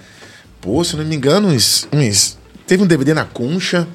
Ali foi uma. Foi, eu lembro desse. Rapaz, imagina, a gente bom, lotou a concha. Lotou a concha acústica. Fizemos um DVD lá, depois a gente Tem um fez- cartaz famoso ainda desse, desse, desse, desse show. DVD, desse show. Que eu me lembro, que talvez seja uma das imagens mais é, reproduzidas de Claudinha. Que é um cartaz dela desse show. É, eu tenho um, lá, um disco de ouro, umas coisas lá que a gente ganhou nesse negócio aí, nesse bolo todo aí. Eu fiquei, eu, eu fiz, eu fiz todos, né? Eu fui Sim. até. Babado, eu fiz todos. São quantos? Ah, acho que uns quatro, cinco, uns seis, sei lá. Só olhando. Aí eu fiz um com. Antigamente eu, eu- eu- fazia sozinho. Aí teve um que eu fiz com o Lincoln Olivetti. Sim, sim. Conta um aí, né? requer, aí requer outra. É. Outro Aí- podcast. Aí, outro podcast. Porra, maestro Lincoln Olivetti. Um mago gênio, velho. Foi o DVD chamado. Você não, não quer comer pizza, não? Fique à vontade. Se ficarem Você com já- vergonha, bicho, Não, não- não- aí a gente muda de rádio pra, ou de podcast pra rádio. Aqui não tem que ter vergonha, não, velho. Eu quero podcast. Amandinha, vem comer um pedacinho de pizza aqui, vem. É, vem, Pode vem. passar na frente da câmera, É de boa, venha ver. viu? A- Assim, aí esse disco, esse, esse, esse disco com, Com com o Lincoln. Olivetti. Sim. Aí a gente fez o Vertimar. Aí foi quando o rapaz, aí eu, vim, eu, fui, eu fui ver o quanto a gente ainda era incipiente no processo de gravação. Ah, ah, uma coisa que tenho que falar. Olha, gente, à vontade. vocês nunca vão entender, ou vão, é, o cuidado que a empresa, que a, a Share Music tinha, né? Esse, esse envelope, essa, essa, essa, esse cuidado com a música, mesmo que não agradasse a A, B, C ou D. Mas, bicho, era feito no puto estúdio. Era feito com os melhores técnicos que você imaginasse. Você tinha acesso a informações. Ave Maria. Convivi- Melhor equipamento, melhor tudo. Melhor tudo, cara. Vou dizer mais: melhores hotéis. Vamos, partir para parte. Melhores hotéis, Sim. melhores palcos, melhor estrutura organ- organizacional, melhor organização. Sim. Mas tava Bicho, certinho. era, sei, O é uma aula, é, é, é uma aula. O Axé sempre deu uma, uma aula, bicho. Sim. O que a gente viveu ali foi muito punk, bicho. E uma dessas experiências foi quando eu fui produzir o Dertimar com esse mago, esse gênio da música, Lincoln Olivetti. Aí vem aquela coisa pessoal, né? Que a gente olha assim e faz, meu Deus, o que é que é isso, velho? Você fala, rapaz, eu preciso nascer de novo para poder entender Sim. a forma que esse cara concebe música, a forma que ele entende a música. Você aprende milhões de coisas. Aí fico feliz pra caramba que ele chegou pra mim uma vez, ele, mora, ele morava numa casa. É, fui na casa dele, algumas vezes gravar guitarra. Sentei no sofá lá, que o Robson Jorge também sentou lá. Eu fiquei com medo da porra de morrer naquela porra. Brincando, mas assim. E ele fez. Ele me chamava de professor. Professor, eu ia morar aqui, rapaz. Eu vou fazer umas coisas aqui pra Globo. Aí você vai fazendo as- umas coisas pra Gal, pra, pra Betânia, não sei o que, uns arranjos, tá?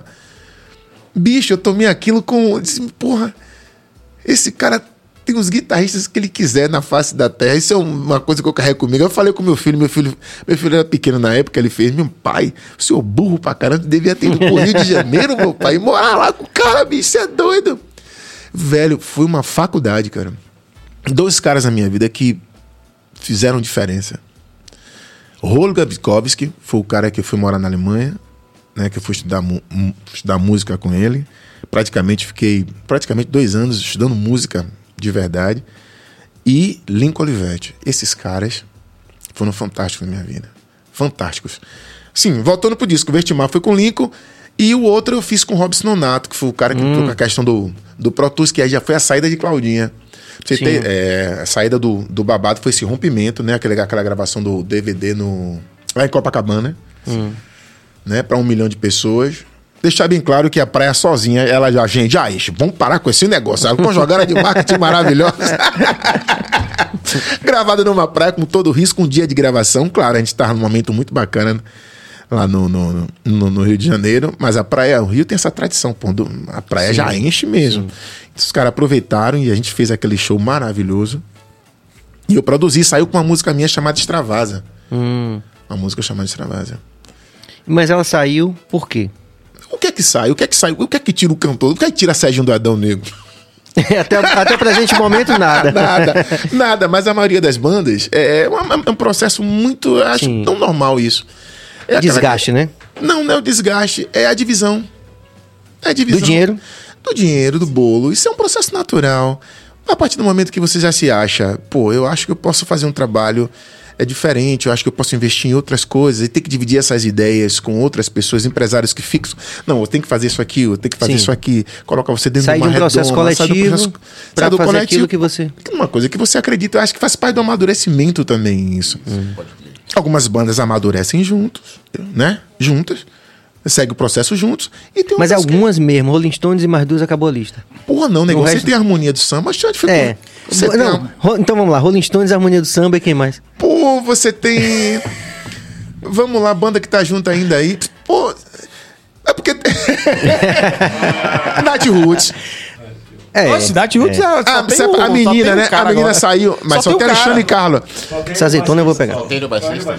Só ele baixinho. Não, e, o- e o índio guitarrista, cara? É contratado agora. Foi, vai, Agora é contratado. É, então deixa, deixa, deixa eu Sérgio, retificar. uma, uma, uma Você que tá vendo a gente, eu- você que tá vendo a gente, se inscreva no canal, ative o sino, compartilhe, dê like, tamo- estamos aqui com os manos pretos. É, interajam com a gente aqui. é, e também digam qual é a terceira banda aqui. Só tem Rolling Stones e. Pô, Rolling Stones roupa nova. Roupa nova. Roupa nova. Roupa nova. Pronto. Roupa nova. Diga qual a quarta banda depois Capital dela. Sérgio, a pergunta. rock. Oi, não, vai lá, vai lá. Vai lá, Billy. Vai, Billy. A pergunta que. Eu vou comer um pedaço Cara, aqui. eu sou seu amigo, de Jair. eu Acho que eu tenho essa moral de perguntar pra você. Você acha? Eu acho, mas se não for, já foi. Ele levanta, vai embora, diz, não vou responder. Pegar um pedaço. Cara, quando chegou a proposta assim, "Sé- Serginho, você vem comigo. Quanto tempo demorou pra você dizer não? E se você se arrepende de ter dito não pra seguir com, com Claudinha Leite? Se houve essa. Se houve esse Ah, mas eu segui, pô. Eu segui. A gente gravou o DVD em, em, Copacabana. em Copacabana. Aí eu fiquei mais um ano e meio, quase um ano e meio tocando com ela, cara. Tocando. Aí depois chegou um momento de, pô. Cheguei aqui no. mudaram, ficaram, os, la- os ares ficaram diferentes. Não, não, não, Aí foi- não é aí foi o- diferente, o, não. parto do nascimento do Manos Preto, na verdade, né? Pô, Manos Preto é antes disso tudo, cara. Não, mas pra você dedicar. Perdão, que eu tô comendo pizza. Pra, Não, você, não, pra você se dedicar exclusivamente ao Manos Preto. Esse Eu foi um passo, porque chega um momento que empata, assim, é, é- até é difícil falar isso, mas tem a, tem a questão do... Tá boa pra porra. Tá boa pra caralho, né? Aí você empata, negão. Você empata de grana. Aí você coloca um peso na balança. Família. A família pesou muito nessa hora. Porque é uma agenda violenta, cara. É uma agenda violenta. Quando você não tá nesse processo, você almeja ele o tempo todo. Aí quando você entra nesse processo, que é uma correria, você viaja quinta, volta segunda, ensaia terça e quarta, viaja quinta, volta segunda. Aí não volta, vai para vai pro Sudeste gravar programa de televisão, fica lá fica lá 30 dias. Aí, bicho, isso é altamente cansativo. Ah, mas ganha dinheiro. Sim, mas chega um momento que você, por dinheiro no mundo, você precisa. Aí você não vê seu filho, você não vê sua mulher direito. Você não vê sua família, seus irmãos, não sei o quê, seus projetos, sua, sua vontade de fazer as coisas. Aí tem aquela coisa, pô, agora eu tenho dinheiro pra fazer. Agora dá pra fazer um negocinho com meus irmãos. Eu tenho o que é que me pede? Agora dá pra gente fazer um zoado, agora dá pra gente ficar mais junto, dá pra gente gravar, dá pra gente fazer umas coisas. Aí não tem jeito, aí você você toma outro caminho. Mas foi, foi legal. Depois disso, você gravou outras músicas minhas e. E foi legal. Gente- E até hoje vocês, vocês se falam, você, Claudio. Não, a gente só de pandemia há dois anos, né? Mas a gente, a gente tem um WhatsApp um do outro. Sim. e. Porque assim, você tinha, tinha um- uma célula aí que eu identifico, você me disse se eu tô enganado. Que era Luciano, você e ela que faziam basicamente a imagem do babado. A imagem do babado era isso. Ou seja, tinha uma relação mais próxima, né? Você não era apenas um músico, o Luciano não era apenas um músico. Vocês estavam Não. diretamente envolvidos no processo estético e também no processo de, de a própria imagem da A banda. própria imagem da banda. Tinha isso, era eu, Luciano e Cláudia. A gente fazia, fazia televisão. Ah, a este- o, o babado era isso aí, eu, Luciano e Cláudia. E esse rompimento, em, em 2007 foi o DVD. Aí ela, ela, ela pega todo mundo, recua, Claro que é necessário que se crie uma outra imagem, né, da artista e ela vai pra frente. Mas éramos, éramos nós três na época. Na época. Mas no caso, o babado, a banda babado vira a Claudinha Leite ou só sai você e, e Luciano? Não, a banda toda virou. A banda toda, foi todo mundo. E aí ficou, fiquei mais, mais um ano e meio, depois eu fui o primeiro a sair. Eu fui o primeiro a sair. Aí eu saí, depois a galera foi saindo, saindo, saindo. Hoje eu não sei mais quem que compõe. Eu sei que o Luciano tá Alain Buguelo. Luciano Alain Buguelo. Da antiga formação. Aí tem um. Mas tem- com esse. No núcleo principal só ficou o Luciano, ele e ela. Porque o Luciano- Babado não. Acho Não, não, batera e não. o baixista não, também, né? Claudinha. Não, não, Claudinha não, não sei como é que é essa relação. Não, porque ele, ele viaja, ele. Ele, fa- Ele é o uma- diretor musical. É o diretor musical. É o diretor né? musical. Tá nas gravações, inclusive. Mas é artista que tem um diretor musical. Não tem mais Sim. nada de banda. né? Babado agora é Mário Antunes, que é de Manuel Castro. Não, eu sei disso. Eu É. digo assim, com o Claudinho ele continuou sendo. Tem, ele tem um lugar que não é o lugar de um músico que faz o show. Ele é um cara que tá na mixagem, todo o processo, né, viajando para os Estados Unidos. Ele me falou, por exemplo, que ele viaja e, e acompanha o processo de mixagem, faz É, tudo isso. é, é, é. Ele é o diretor musical, né? Como você era É. quando você fazia parte do núcleo. Quando eu era, a galera vinha pra casa e eu tinha que fazer as ondas todas, tinha que viajar, tinha que fazer a loucura, mixar, masterizar, essas coisas todas, né? Acompanhar. É um trabalho, além de você tocar, você tem que ainda dirigir, cuidar da criança, cara. É, um negócio puxado. Puxado pra Me caramba. conta aí, qual foi o momento que você falou assim, não, agora... Porque eu lembro quando você me mostrou um demo do Manos Preto. É mesmo? É. Merca- Mercado do Peixe. Pablito, inclusive, nosso tecladista, tava lá, tava bebendo desde o outro dia, virou o dia, viu, Cabas? Fala no virote. Tava no virote lá. Eu falei, pô, você chegou cedo? Ele, não, tô aqui desde ontem. Porra. Bons tempos. Você não lembra disso, né? Não lembro não, Xara. É. Sabe o que eu lembro? Sim. Que eu tava com a galera do Companhia, ia ter ensaio da Adão Negro no Novo Tempo. Aí a gente tava naquela, naquele giro no Pelourinho, que a gente acabava em sair Tio Santana, que Deus eu tenho no, num bom lugar. A grande. gente aí dava uma volta, grande tinha. A gente dava uma volta no Pelourinho, pô, terça-feira, comendo água, voltando pra Torá. Ia ter ensaio do. da Adão Negro. Sim. Aí eu desci as escadas, naquele bar, aquele bar que descia as escadas Novo assim. Tempo. Novo tempo. né? Aí foi quando a gente conversou. Aí você fez, rapaz, você me falou justamente essa frase, não esqueça, não sei se você se lembra. Você tem que ter um negócio de vocês, velho. Você tem que ter um negócio seu. Aquilo na minha cabeça. e eu era do companhia, pô. Eu Caramba. disse, porra, tem que ter um negócio seu, Sérgio. Dá valor, assim. Vocês estavam praticamente. Companhia foi em dois. Peraí. 90. cê- acho que o Adão Negro tava no, no início, não. 96 a gente começou. 90, 96? Foi em 90, 90.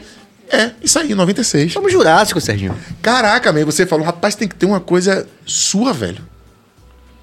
Mas só que aquilo na, na, na, na- Sim. na- na época você não. Esse processo até você. Eu sabia que eu tinha que ter uma coisa minha. Mas também eu sabia que eu precisava Sim, claro. ajudar os meus, né? Sim. Eu sabia que eu precisava Teve, teve toda uma importância nesse processo todo, né? De, de ajuste da vida. O que eu acho que Por a exemplo, gente não Vânia. deve julgar. É assim, isso, A é gente isso que eu falo. deve Vânia uma vez me falou, Vânia Abreu me falou, que ela, ela falou assim. Vânia Abreu. Vânia Abreu falou A assim. irmã de "Sé- Daniela, né? É. É, né? Aí ela falou assim, Sérgio, o sucesso da Daniela mudou a vida da família.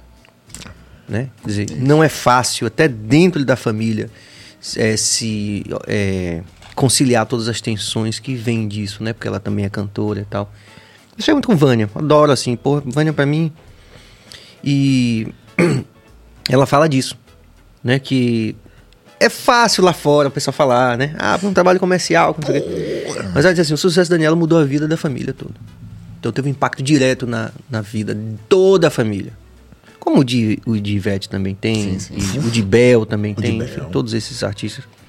Que eu sempre digo, né? Sempre tive mau respeito e não tô procurando futricagem nem polêmica de podcast, não. Mas a gente, a gente investiga aquilo que, que, que dói na gente também, né? E me dói não, não ver a música baiana como tá hoje. Me dói, a mim, pessoalmente. Porra. Né? Enfim. É pessoalmente eu que vivo desse. É. eu que, é, eu, a- praticamente a minha arrecadação maior É, sim. vem da, da música baiana. Sim, desse cara. processo todo que você gestou esses anos todos. Da música baiana. Me dói. Mas aí quando foi que vocês assim, pronto, agora é só Manos Preto? Na realidade, a gente tem essas indas e vindas da vida, né? Espere mais um pouco, né? Não quer cantar logo uma, não? Pra gente... Pô, Bora, bora, Cabas. Bora. Os caras trouxeram todo aqui o aparato pra tocar. Bora, bora tocar uma aqui, bora. É, Porque aí, a partir desse, de- dessa música, a gente aí já fala toda a trajetória do Mano. Bora. Pronto, aproveitando Aí. aqui, muito obrigado, Cabas. Ah, Bruno Joias, brilhando com você, muito obrigado pelo apoio. É, o nosso Sampaio Sabores também vai chegar daqui a pouco, aquele super, hiper, mega super, o melhor hambúrguer gourmet da Bahia, do Grande Peu, tá chegando aqui daqui a pouco. A gente começou aqui com a pizza, pra- tipo uma entrada aqui, mas o Sampaio Sabores é o campeão aqui do Bahia Cash, todo mundo sabe. Cheirosa, cheirosa, mas a pizza, né? Você que está vendo a gente, que você tem uma marca que você sabe que pode é, é, fortalecer com a gente aqui, venha, cole, venha, cole com nós. Cola, cola, cola. Os caras Sua marca pode brilhar aqui também. Vai ser muito importante para o crescimento do BahiaCast. Então procure Jorge Billy no nosso Instagram. Vamos que vamos. Manos Preto. E nas melhores plataformas. Vamos tocar uma inédita, vamos tocar como nossos pais, Marcelo. Tá, aumentou aí porque tava rolando, né? Tá ligado mesmo? Aqui não mexi não. Aí, ó. Ah, tá, aí é só checar. Pode pedir música? Pode, pode, pode sim. Ei, Amandinha. É um carro. Ah, essa é campeã. Telefone? A coisa melhor do mundo é pedir música ao convidado e ficar comendo pizza. Depois da pandemia, nunca mais ele foi o mesmo, rapaz. Os instrumentos. Vinha cá, fala, não, mas é outro assunto. Pandemia, depois a gente vai falar sobre a pandemia, né, velho? Pô, velho. Sérgio, veja se não é o cabo aí do, do por favor, irmão. Tem botão aí. Não, o botãozinho, aquele botãozinho mágico. Só passando, pô. Tá todo aberto aqui, todo. O cabo é zero. Mistério. Vamos na energia, vamos na energia. Vamos. É. Daqui a pouco aparece. Aqui tá apertado. Vamos, vamos tocar como seus pais, aquela Ré menor e Mi menor. Aquela... É. Um, dois, um, dois, três, é.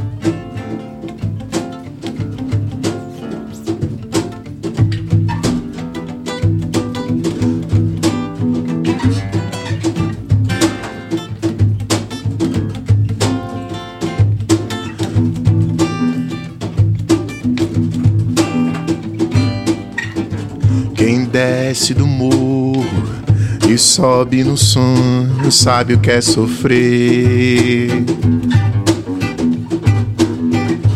Quem pega no tombo e tomba no asfalto morre sem saber.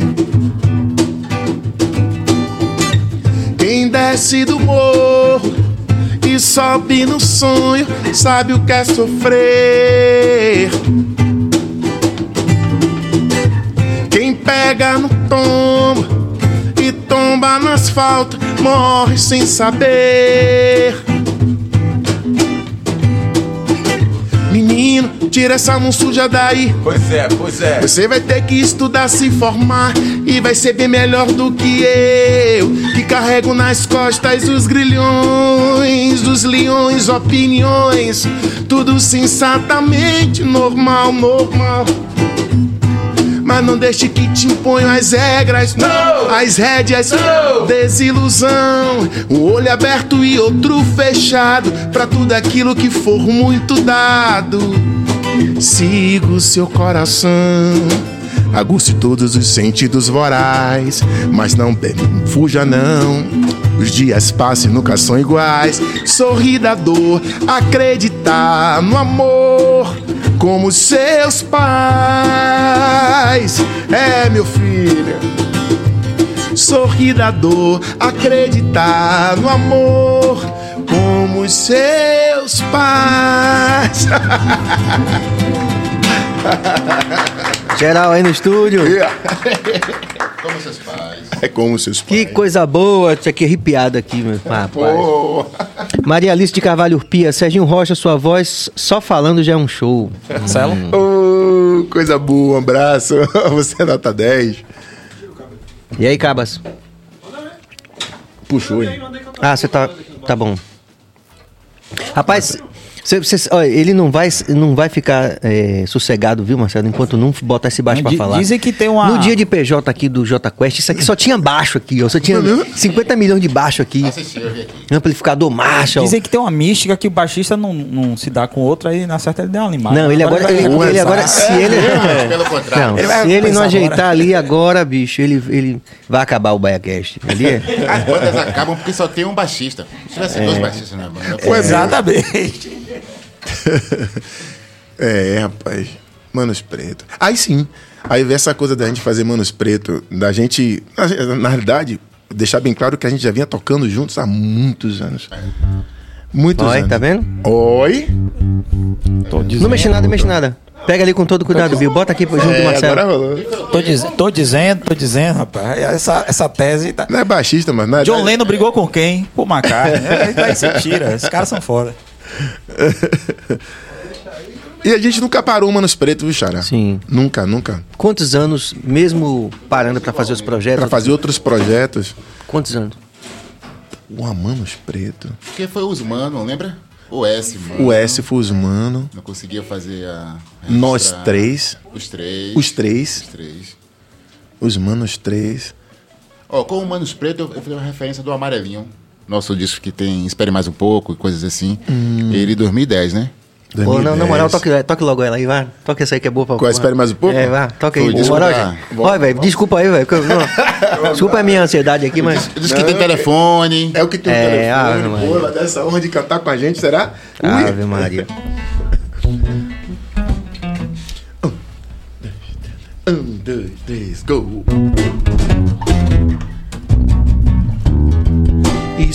Mais um pouco. Eu quero te mostrar as coisas que aprendi no universo de idas e vindas da vida. Espere mais um pouco.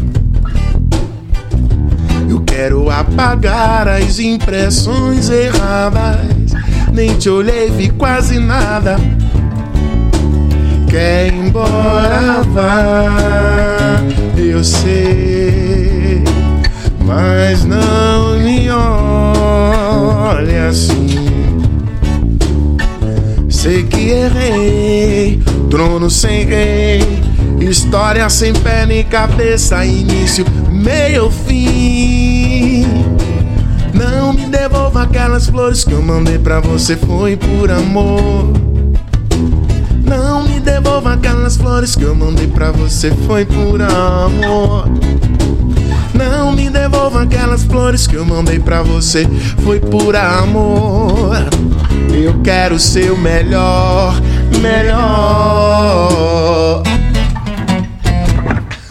Isso. Geral aí no estúdio.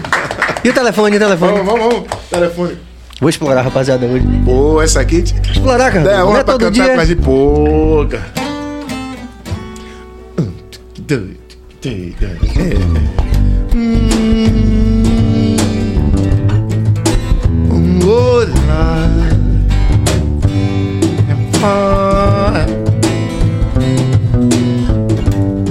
O telefone tocou, sei lá por Que razão? Passei da hora de te ver. Que honra. Aí é.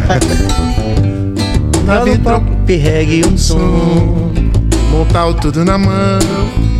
Tá rolando nosso vídeo na TV, vem ver, vem ver. Parece real. Curtir um reggae a dois na moral. Você parece que ler meu pensamento. Tudo fica preso no firmamento. Oh, Aonde? Vai, mande aí. você está depressa, mande um alô. Tô doidinho pra te encontrar. Tu sabes bem Como eu sou. Há um sorriso no olhar. Teu riso tem beija-flor. Paraíso. Paraíso sonhar, a gente quer viver só de amor. É isso aí? Aonde você está? Depressa, mande um alô. Tô doidinho, doidinho, doidinho. Tu sabes bem como eu sou. Há um sorriso no olhar. Seu riso tem beija-flor. Paraíso sonhar. A gente quer viver só de amor. Essa já tava naquele. Essa já tava naquele demo, não tava? Tava. Tava no demo. Essa tava. Essa... lembro como se fosse hoje. Pô, cara. Eu fico falando, mano, Espírito, meu Espírito tadinho, foi a cobaia das urnas. Mano, Espírito foi. Era. Eu, eu gravava. Eu, eu, eu, aí eu achava que eu gravava, eu achava que eu mixava, eu achava que eu masterizava. Uma cobaia retada Manos Preto. Agora tinha muito amor envolvido. tinha muita coisa envolvida assim. Hoje, e a gente ouvindo milhões de coisas assim, cara. Ouvindo milhões de discos, milhões de sons, milhões de. Agora, aí é que tá um detalhe que aí você pode achar também que eu tô de novo rasgando cedo, mas não é não. Eu vou. Dois altos, deixa eu falar. Não, cara. Sim, sim. Que é o seguinte. Quando a gente ouve aquelas gravações clássicas, eu já devo ter falado isso aqui em algum momento. É, dos Beatles. Que naquela em meia polegada, de quatro canais. Quatro canais. Sim. Aí que você vê num canal só baixo, só baixo, no outro todas as guitarras e todos os teclados. Aí você junta aquilo ali e fala assim: se a gente tivesse hoje 250 canais, a gente não ia fazer desse jeito. Não. Porra. Você entendeu o que eu tô querendo dizer? Então é muito mais do que do apoio técnico, né? Eu sempre viajo dessa forma. Acho que é, que é a imperfeição às vezes. E a gente não se dá conta disso como, como artista, porque a gente busca a perfeição, né? Claro. E a gente não, não- começa a não ouvir as próprias gravações ao vivo, por exemplo. Acontece com você? Você sente isso, Jair? Você sente? Poxa, é. Todo mundo curtindo, pode, por aí, você, porra, porra, que- aquela caixa ali foi fora do lugar. Tipo, você só viu. Sim, já, já passei, já passei por isso já também. Mas eu, particularmente, eu gosto de tudo, tudo que eu entro assim para poder participar, né? Eu Sim. vou mesmo de corpo e alma, assim. E. Né, gosto mesmo, gosto. Curto, claro né? que é curto. Claro que tem vezes que você né, ouve com mais calma, assim, porra, podia ser uma caixa melhor, né? Sim. Aquela coisa bem mais técnica. Mas no geral, aonde eu tô, assim, o coração tá mesmo. É. O coração tá Aliás, bom, dos Bom. três, É. qual o mais chato, assim, porque, rapaz, esse cara vai No apuro só porque eu fiz uma frase. Qual o mais chato dos três aí? Diga aí. Ó, olha, mas não é mais chato. Não, mas não Pô, pô, Mas eu ninguém, tô me sentindo assim, desprestigiado, ninguém come a É pizza. um cara, um pedaço ah, aí. eu- A gente tem. Eu, eu, Ma- Marcelo é um cara muito cético. O Marcelo é o cara mais frio da banda. Disse assim: vocês vão tocar amanhã no Pelourinho, na praça, Hum. Violão, carrão, não sei o quê. Aí eu já ia. "É!" Aí, Marcelo, peraí. E vai tocar assim, Pelourinho. De graça ali, de graça, vai chover. E se chover? Mas vem vem cá. E É vai botar os instrumentos. Não, Ma- Não, Marcelo, ele pensa na zorra, frente, é. pensa na frente. Ele faz, olha, eu vejo a emoção de vocês, isso é bacana, isso é importante pro processo, isso me alimenta. Mas peraí, quanto é o cachê lá? A distância, não sei o quê. Marcelo, ele é mais exigente. É ele é a gente é conduzido por essa coisa da emoção, né, velho? E aí o artista, ele às vezes não consegue diferenciar.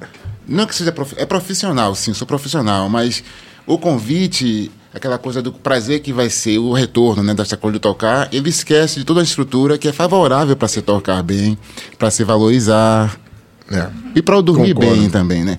Essa coisa puxa o que o Serginho falou antes sobre de você gravar sua Qual música. Serginho?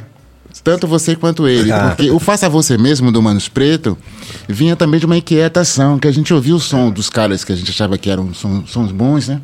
E com a gente não rolava. Aí falava pro produtor, não, vê se não tenta isso, aquilo, outro. Aí, Serginho, só tem maneira de consertar isso. A gente fazendo, pô. Porque eu quero meu som dessa maneira. Eu digo pro cara que dessa maneira ele não entende, ele mostra outro som. Então, já que tem um estúdio, vamos lá. Essa coisa mesmo de experimentando, de ser alquimista, olhem. O som que a gente queria é mais ou menos esse. Nunca chegou o som que a gente queria, na Nunca, verdade, nunca né? chegou, né? Mas também, a gente não vai se arrepender porque quem fez. É, fomos nós e teve Tem- aprovação, é nossa aprovação. A interação da Isa, mas anterior, cabeça. Ela falou alguma coisa sobre Marcelo. A Rosana Almeida, Marcelão, pé no chão. Ah, sim, sim, sim. É, Isa, Marcelão mais plantado. É, Marcelo, É mas Depois igual ela Cabas completou. e Renato, Nunes- é, Renato, né? Todo baixista é assim. Eu acho que é todo baixista de reggae é, são os mais plantados. São mais assim, pô. Eu lembro que eu, eu lembro o Renato tocando com a Diamba, ele virado pra banda o tempo todo, o show todo, e a galera vibrando. É o baixista de reggae. Acho que é, é mais ou menos isso aí, viu? É, pode ser. O instrumento também tem essa coisa de ele passar um ar né, de ser soberano, domínio dos graves e tal. talvez isso, Ele não estremece o chão. é, talvez você pense assim, não, rapaz, é realmente tocando dessa maneira, é como, como, como eu penso, né? É eu, sem saber o que era o baixo, e nem como tocava, que eu queria ser guitarrista, queria tirar onda. e aí quando eu, como é que toca o baixo assim? Toca assim. Ah, só uma nota, não tem acorde? Poxa, então até que é mais fácil. E a primeira vez que eu ouvi o som do baixo tocando foi que eu vi ali que eu fui escolhido mesmo. Pô, eu tenho que fazer isso. Esse som que eu quero. Aí quando você remete aquela coisa do trio elétrico, eu vi no trio o cara tocando baixo, aquele som ensurdecedor, eu digo, porra, É isso aí. é isso aí. Aí depois vem a história com reggae, que você vê aquela Sim, que o pulsação baixo de é. bateria e baixo, faz, poxa, é, velho. Então é máximo respeito para não só para o instrumento, também para o lugar que ele ocupa dentro da frequência, né, do gráfico, né? Do gráfico, é, da, da, da, Isso, da frequência sonora. De você, assim, tem pessoas que são mais receptíveis a frequências mais agudas. Mais agudas. outras mais médias. Mas não é à toa que tem um império dos graves, inclusive nos caras que estão tocando, que a gente não sabe se é músicos ou se não é, né? Ah, claro, que são, são frequências que a gente praticamente não, não Com ouve, a gente certeza. sente, né? É. Sem Desceu dúvida. ali dos 40, desceu- dos 60, a gente já não ouve mais. A gente, só sente 40 Como, Hz. como foi é, é, esse processo de formatação? Quantos álbuns você já tem? Como é que. Fala um Ah, pouco sobre essa história do Poxa, Monstro uma coisa interessante que eu preciso falar pra vocês. Assim, eu, eu toquei muito pouco com outros artistas, né? Toquei com muitos artistas, mas muito menos que Marcelo e Jair. Sim. E eu me lembro que estava recém-chegado da Europa e fui convidado a tocar com o Baldo Aru. Uma história interessante. Pra Que é um artista conhece de reggae, Um artista de reggae. Daqui da Bahia. Que é o cara que se levantou, segurou uma bandeira, era percussionista, é percussionista sim, aí. sim, sim. E compositor e cantor também. Aí fui tocar com o Baldo Aru. Eu tava recém-chegado. Quem me levou pra lá foi Marcelo. Eu tenho um irmão Hum. que tá recém-chegado, tá vindo aí, que ele, ele toca, ele toca certinho. Aí eu fui, fui tocar com o Baldo. Aí a banda era Milão, Queinho Pinto, Queinho, Júlio é, Santos. Júlio Santa, é, Rui Braga, eu acho. Marcelo de Rui Braga, teclado, tá, não sei o quê. E eu recém-chegado da Europa, cheio de nota, né, pai? Você chega, você chega tocando aquelas coisas todas, ouvindo o cara de guitarrista, mas ouvindo trompetista, mais Deus. Eu tava na banda de Afro Jazz, voltando, tocando, fritando tudo. Cheguei na banda de Baldo, comecei a tocar, pô, música de dois acordes. Eu disse, ah, agora eu vou ser o rei. Aí eu tocava, tocava, tocava, o Baldo parava assim no meio, às vezes no ensaio e dizia, rapaz, não é isso. Tá não é isso. Eu tô falando esse, esse- esse negócio que é interessante que Marcelo, Ma- Ma- Marcelo que me levou assim pra essa onda mais da questão do, do, do, do- do- desse primeiro impacto com o reggae. Aí eu disse, rapaz, o que é que tá faltando? Só que Marcelo não sabia me dizer o que tava faltando. Marcelo não sabia. Eu disse, rapaz, o que que tá faltando? Porque Milan, lento, tocando duas notinhas, agora as notas que batiam no coração, né? Sabe o que era, negão? O blues. Era o blues. Eu tava numa velocidade de Malmsteen tocando aquele negócio Sim. tudo muito rápido, mas não tinha a nota, o blues, o blue note. Aí eu falo sempre, Marcelo foi o cara que me levou pro reggae. Você é me levou pro reggae mesmo. Com o Baldo Aru. Aí depois que eu vim entender, rapaz, um guitarrista que não tiver blues, cara, esqueça. Game over, cara. Você fala lamento, né? Um lamento. pô. Aliás, Um por falar, de por silêncio, falar né? em guitarrista, é estranho ele falar que Milan tocava com o Baldo, né? Porque Milan quase não tocou com ninguém do reggae, então. Todo mundo. Milan Gordilho, um abraço, bicho. É. Toca muito. Um Porra. dos grandes guitarristas do reggae do Brasil. Caraca, meu. Milan né? toca muito. Acompanhou todo mundo aí, os grandes artistas. É, ele é. Manos Preto, voltando pra nossa trajetória. Rapaz, Sim. a gente. A gente. A gente. Nosso encontro, às vezes, nosso ensaio, a gente reúne, a gente não pega nem no instrumento, velho. É, seria interessante assim, a gente fala, assim- fala a gente fala direto Diga que é bom a gente colocar um podcast, colocar umas câmeras lá em casa, lá no Fazer um no reality. estúdio, fazer um reality porque a gente pouco pega no instrumento, a gente conversa, que é muita coisa. Imagina uma banda formada por irmãos, velho. A gente começa a falar de, de, de, de- de pai, de mãe, das nossas histórias, Sim. começa a fazer um comparativo, essas coisas todas, e pronto. E acaba que a gente acaba tocando. Mas no momento, agora, a gente tá com o nosso CD amarelinho, que tá na. na, na Tá no Spotify, nas, grandes, né? nas grandes plataformas musicais aí, não sei o quê. streaming, sim. é, Tá no Spotify, tá no, tá no Deezer? Acho que não, Deezer não, né? Não. Tá no Spotify, então pode ouvir no Spotify. E a gente tem um, um, um disco que a gente tentando lançar. As músicas eh, elas já foram gravadas, a gente tá tentando lançar isso, tá tentando colocar isso no papel e lançar isso nas redes. Que são as músicas que a gente. Foi um trabalho que vocês desenvolveram na pandemia? Não, aí não, aí foi separado. É, nós- ah, Isso é bem antes. Que engraçado, no Manos Preto tem várias canções que foram. é, que, que foram classificadas no, no Festival da Educadora. Sim, sim. E algumas que tocam até na rádio até hoje, né? Sim, sim, é. E a gente nunca lançou isso, cara. Caramba. Nunca lançou. A gente tá querendo fazer isso agora. Tem umas cinco aí, tem Estranho, tem. é, Peça pra Me Peça Pra Lua, Pro novo. Pro Novo, tem várias, tem umas cinco, seis canções. E a gente tá precisando fazer isso, compilar isso direitinho e colocar isso na plataforma. Sim, sim. E fora isso, a gente tá com tributo, né? É, a gente resolveu. Outra coisa, a gente sempre levou o show pro bar. Uma coisa que a gente falou, oh meu Deus do céu, a gente nunca, nunca, nunca deixou de tocar nossas autorais. E todo bar que a gente ia fazer, olha, a gente leva o show para nosso show para dentro do bar. E agora a gente fez um tributo cantando as músicas da, do- dos compositores da diáspora. Aí você tem Djavan, você tem Gil. Gil. Então, um show interessante. A Amanda já viu. É. Como foi aquela história do. Como foi a turnê com o Soldier? Uh, Quando foi? 2010. 2010, pô, do- 12 anos Vocês já. fizeram também é, um monte de show rápido, assim, tipo, ah, na sequência. Diz- Foram 17 capitais? 14 capitais? 17 capitais. 17 capitais. Maluco do Israel, rapaz. Pô, Israel, um beijo, meu filho. Você é. Pô, a gente gosta daquele. Ele não gosta da gente, não, porque a gente chama pra tomar café com ele, ele nunca vai. A gente chama a gente pra tocar com a gente, ele nunca vai. Mas assim, ele convidou a gente, a gente pra poder fazer essa turnê com o Soldier. Foi em 2012, né? 2010. 2010. E, rapaz, foi uma experiência também muito bacana. Uma experiência bacana, assim, porque eu nunca tinha viajado tão tempo com, com meus irmãos, também nesse sentido. Sim. E aquela loucura que é. Vocês fizeram recente isso, não foi? Fizemos com o Israel Vibration. Com Israel Vibration. Então, Loucura. Bicho, a gente praticamente montava, a gente montava, tocava, Tocava. No, no set, fora do set dos caras, certo?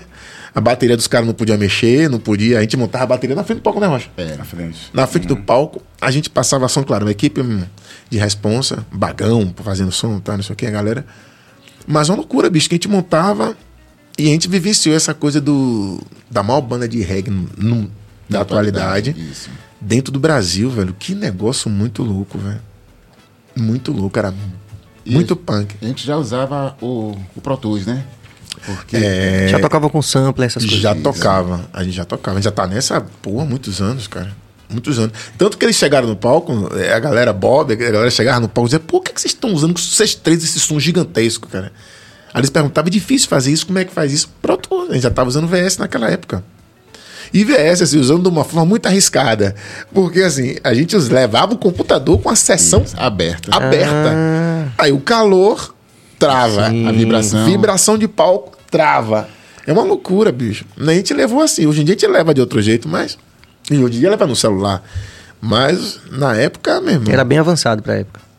já era. As bandas não entendiam o que era aquilo. Não Isso. sabia como é que fazia esse Não, processo. eu resisti até outro dia também. Porque aí, talvez um pouco da nossa herança, da, da nossa geração da música, que a gente. A gente achava. Hoje é mais comum, né? Com as coisas do, do beatmaker, do DJ e da, dessa coisa do, do artista fazer playback. Que hoje, hoje não, não é mais um problema fazer um playback, né? Não. Mas na Não, nossa geração a gente tinha essa dificuldade de lidar com, com o que era pré-gravado e soltar na hora pra tocar. Mas depois a gente migrou pra isso, agora a gente tá tipo BFF, tipo assim. Aliás, eu- uma pergunta que eu queria Mas fazer pra Sérgio. ainda demorou. Ô, irmão, concluiu, desculpe. Sérgio Nunes ou Sérgio Rocha? Tem dois, né? Pra, pra o Nunes, eu, a gente quase não se fala, graças a Deus. Apesar de sermos meus irmãos, mas a, a convivência está sendo desgastante. né? É, imagino. Mas repare bem, irmão. É, como é que você vê? Você, um cara que é, participou do início, do começo do, do- do- da hegemonia do axé e tal, tal. Como é que você vê o axé hoje? Você acredita que está em decadência, que não está? Antigamente, cada. Você dava dois passos, tinha uma banda de axé se formando e tal. E hoje em dia não, não se lançam mais músicas, as bandas não, quase não tocam. Como, como é que você vê essa essa da sua participação para hoje, por exemplo? Rapaz, isso daria um. Dá um livro, dá um documentário, dá um doc, isso aí dá uns cinco podcasts depois a gente começa. Mas vou te resumir. Primeiro que a gente falhou. A gente falhou já na construção dessa coisa da, da Axé Music, né? Na formação, na forma que eles pensaram em construir o Axé em série. Primeiro que vem uma questão de, de apropriação de uma cultura né, negra da nossa cultura e que os caras chegaram, deram uma estética é, branca pra onda, é uma coisa que não, é, que não era. Já deram um título de axé, que é uma palavra que é, não existe nem no. nem no. no, no, no, no, no, no, no no não, existe, não sei se existe nenhum tipo de idioma desse que. Não sei, eu também não sou, não sou especialista para falar. Mas, assim, não existe. Então, assim, a gente começou errando já, cara. A gente começou errando. Que era pra gente ter um, um império gigantesco se nós realmente colocássemos as pessoas que representavam, pô. Primeiro assim, só pra você ter ideia, a gente ia pra dentro do estúdio e os caras diziam assim, ó, faz um grupo de, faz um grupo de percussões, mas não toca aquelas coisas do, do terreiro não, velho. Pô, achei é todo focado no terreiro, pô. A nossa música popular brasileira é toda focada, graças a Deus, ao terreiro. Aí essas casas conseguiram manter a nossa, a nossa tradição, a nossa cultura, que resistiram, né? Resistem. né? e resistem até hoje. Então a gente já- já começou errado. Mas vamos lá. Aí começou errado com essa estética branca, tá não sei o quê, pá, pá, pá. Quem eram os donos do axé? Vendendo isso, comercialmente falando. A galera que, que era estudante do Marista, que era estudante do, do, do Vieira, estudante. A elite, né? A galera que veio disso aí, os caras que. Os caras que não entendiam, não entendem porra nenhuma de música, certo? Os caras não entendem porra de música. Aí pega alguém que entende, paga-se um cachê violento esse cara que entende pra produzir, aí vem o Fredo Moura, vem não sei o quê. Porque a gente esse bolo. E segue em frente com essa estética. Erro maior também. Os caras não se abraçaram, pô. Os caras não se abraçaram. O sertanejo criou um polo que eles não vão sair nunca mais de cima desse bolo, cara. Ah, o sertanejo tá caindo. Cara, caindo como, brother? Você pega uma criança aqui dentro de Salvador, ela não quer mais cantar que nem Adão, que nem Serginho, que nem Edson Gomes, que nem, que nem Netinho, que nem Isbel, não. Ela quer cantar "Ô, ô", chorando. Pô, a gente não tem essa porra aqui, não, velho. Você vai pra É, noite. e com todo- Você vai pra noite Com de- todo respeito à, à estética deles, né? com Tipo assim, todo o respeito à estética, mas isso não é, isso não, não é, isso não é, assim, a gente também fez isso com muitas culturas, a gente passou como um rolo compressor em cima disso, que é um mal do capitalismo. Mas eu falo, a gente errou em não se abraçar e não per não, não vou dizer perpetuar, que seria também muita ambição, mas em não difundir isso para mais pessoas. A gente não gerou mais crianças da Share Music. A gente centrou tudo na gente, pô. Não teve renovação? Não teve renovação. O sertanejo é quem tiver uma, uma unha maior, sobe na parede, pô. Os caras estão. A mesma empresa que cuida de Luan Santana, cuida de Jorge Mateus, cuida de não sei o quê, cuida de não sei o quê. Uma bandinha que tá nascendo, os caras já incentivam, pegam, botam lá em cima, investimento muito grande, e vai não sei o quê. Quer dizer, a gente não fez isso. Quando a gente olha assim, que a gente, a gente é mais cético, quem foi que esses artistas revelaram? Essa nata da Xé. Me fala uma banda que eles revelaram aí, Ivan. Diga aí, pai. A mesma coisa eu falo pro, pro nosso segmento. O segmento também alternativo, não gosto de usar isso, é muito sofrido. É muito so- é sofrido. Pô, eu falo, negócio, porque eu transitei nos dois, velho. Assim, eu, eu, eu transitei nos dois, velho. Então eu vi o que é uma Pode falar. organização de uma banda de axé, o que é uma organização de um show da Axé Music, o que é uma organização de um show. Eu tive a honra, eu tive, eu tive o prazer de ver isso. O que é a organização de um show de uma banda alternativa, pô. É muito aqui, É, muito sofrido. é muito sofrido. Pô, é muito sofrido. Doloroso. cara. É doloroso, hein? hein? A turnê. Meni... Rapaz, é doloroso, cara. Porra, bicho. O primeiro carro de Pete foi uma. Foi um, um Fiat Uno, parece. O primeiro carro de Cláudio já foi um conversível, porra. Só pra você ter ideia, a quantidade de dinheiro que circula, a coisa que circula. Então a gente errou muito. Aí você me pergunta como é que tá o axé hoje. A gente tá respondendo pelo erro que a gente teve, né? A gente poderia ter essa união que se tem hoje, dessa facilidade de se fazer o carnaval juntos, de propagar, de dar as mãos e puxar um, puxar outro. Podia ter feito isso há uns 20 anos atrás, pô. Agora, Você sentia isso nos camarins, por exemplo? Vai ter tal banda, tal banda, Claudinha Leite. Os caras, se, um ia lá no camarim do outro, abraçava. Tinha, tinha isso ou você sentia que a entre galera. os músicos, sim. Músico sim. Entre os artistas, não. Entre os artistas. Pô, Porra, bicho. Tô aqui. Quando tu começa a carreira aqui, que o cara tá ali fazendo showzinho aqui, aí chama Adão, que já tá lá na frente, Serginho vem, alegra, não sei o quê, faz. Quando o cara grava o DVD de 7 milhões, pergunta se chama Serginho.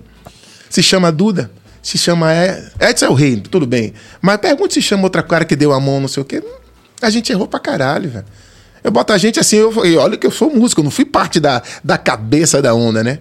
Eu não fui a, a- artista da Axé Music, não era o cantor de Axé Music. Eu era um cara que produzia, Você- é, era um cara que compo- e dirigia. é com- compositor de músicas compositor, famosas. É, de músicas famosas, tá, não sei o quê. Mas hoje eu enxergo assim, a gente errou muito e tá tomando uma lição muito grande com o pessoal de sertanejo. Ah, que tá morrendo. Não, velho. Os caras não vão morrer. Os caras não, os caras criaram um negócio que, pelo E dos novos que estão aí na cena fazendo uma, essa assim chamada nova música baiana? O que, que vocês gostam, assim? O que, que você, Marcelo Jair? O que, que vocês gostam? Essa seara aí Pô, gente que, que, o- que o. Baiana System. Baiana. O Baiana System inaugurou aí uma seara aí de, de, de novos artistas, né? O que, que, que, que vocês gostam? O que, que vocês curtem?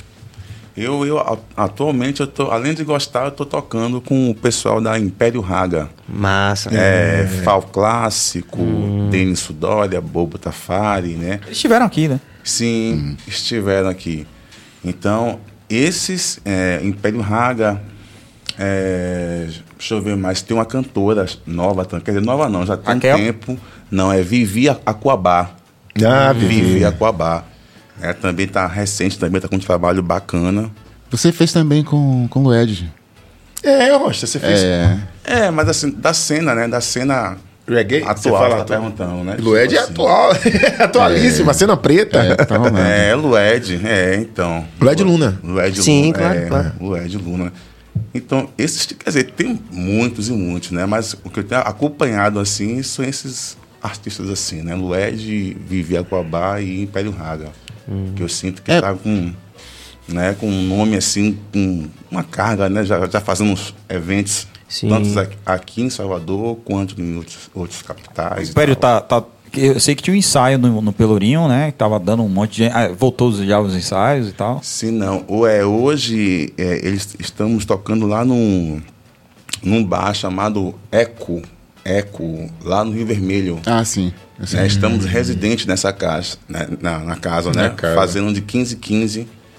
Aí o pessoal lá tá, tá bacana, né? O Temos que público pintar tem chegado. Tem que É, É. Vai vai fazer uma vertente diferente, né? é, lá o, o Raga, né? Faz o Raga assim e tal.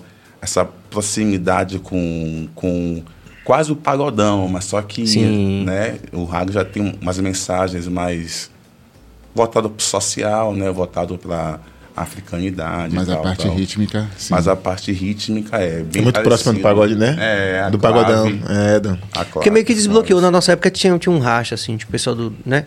Não podia misturar. Mas hoje parece que os meninos estão vindo mais desbloqueados e estão é, naturalmente se apropriando dessas linguagens Isso. todas. Isso. Apropriação é o termo ah, mais adequado. Que é o que o, você chegou da Europa com essa. O Pum. Já É com essa cabeça, né? é engraçado a gente sair daqui dizendo, não quero tocar. Eu, eu tocar Xé Music, eu tocar pagode, eu tocar bicho. Isso é um- uma falta de conhecimento, bicho. Total, né?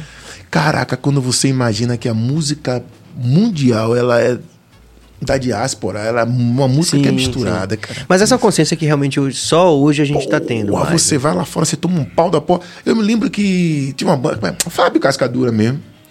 Teve, teve período que ele foi pra São Paulo, ficou um período de São Paulo, quando voltou, voltou com percussão. Sim. Foi, foi, chegou a rolar. Eu cheguei a um show dele É. que ele tava com percussão.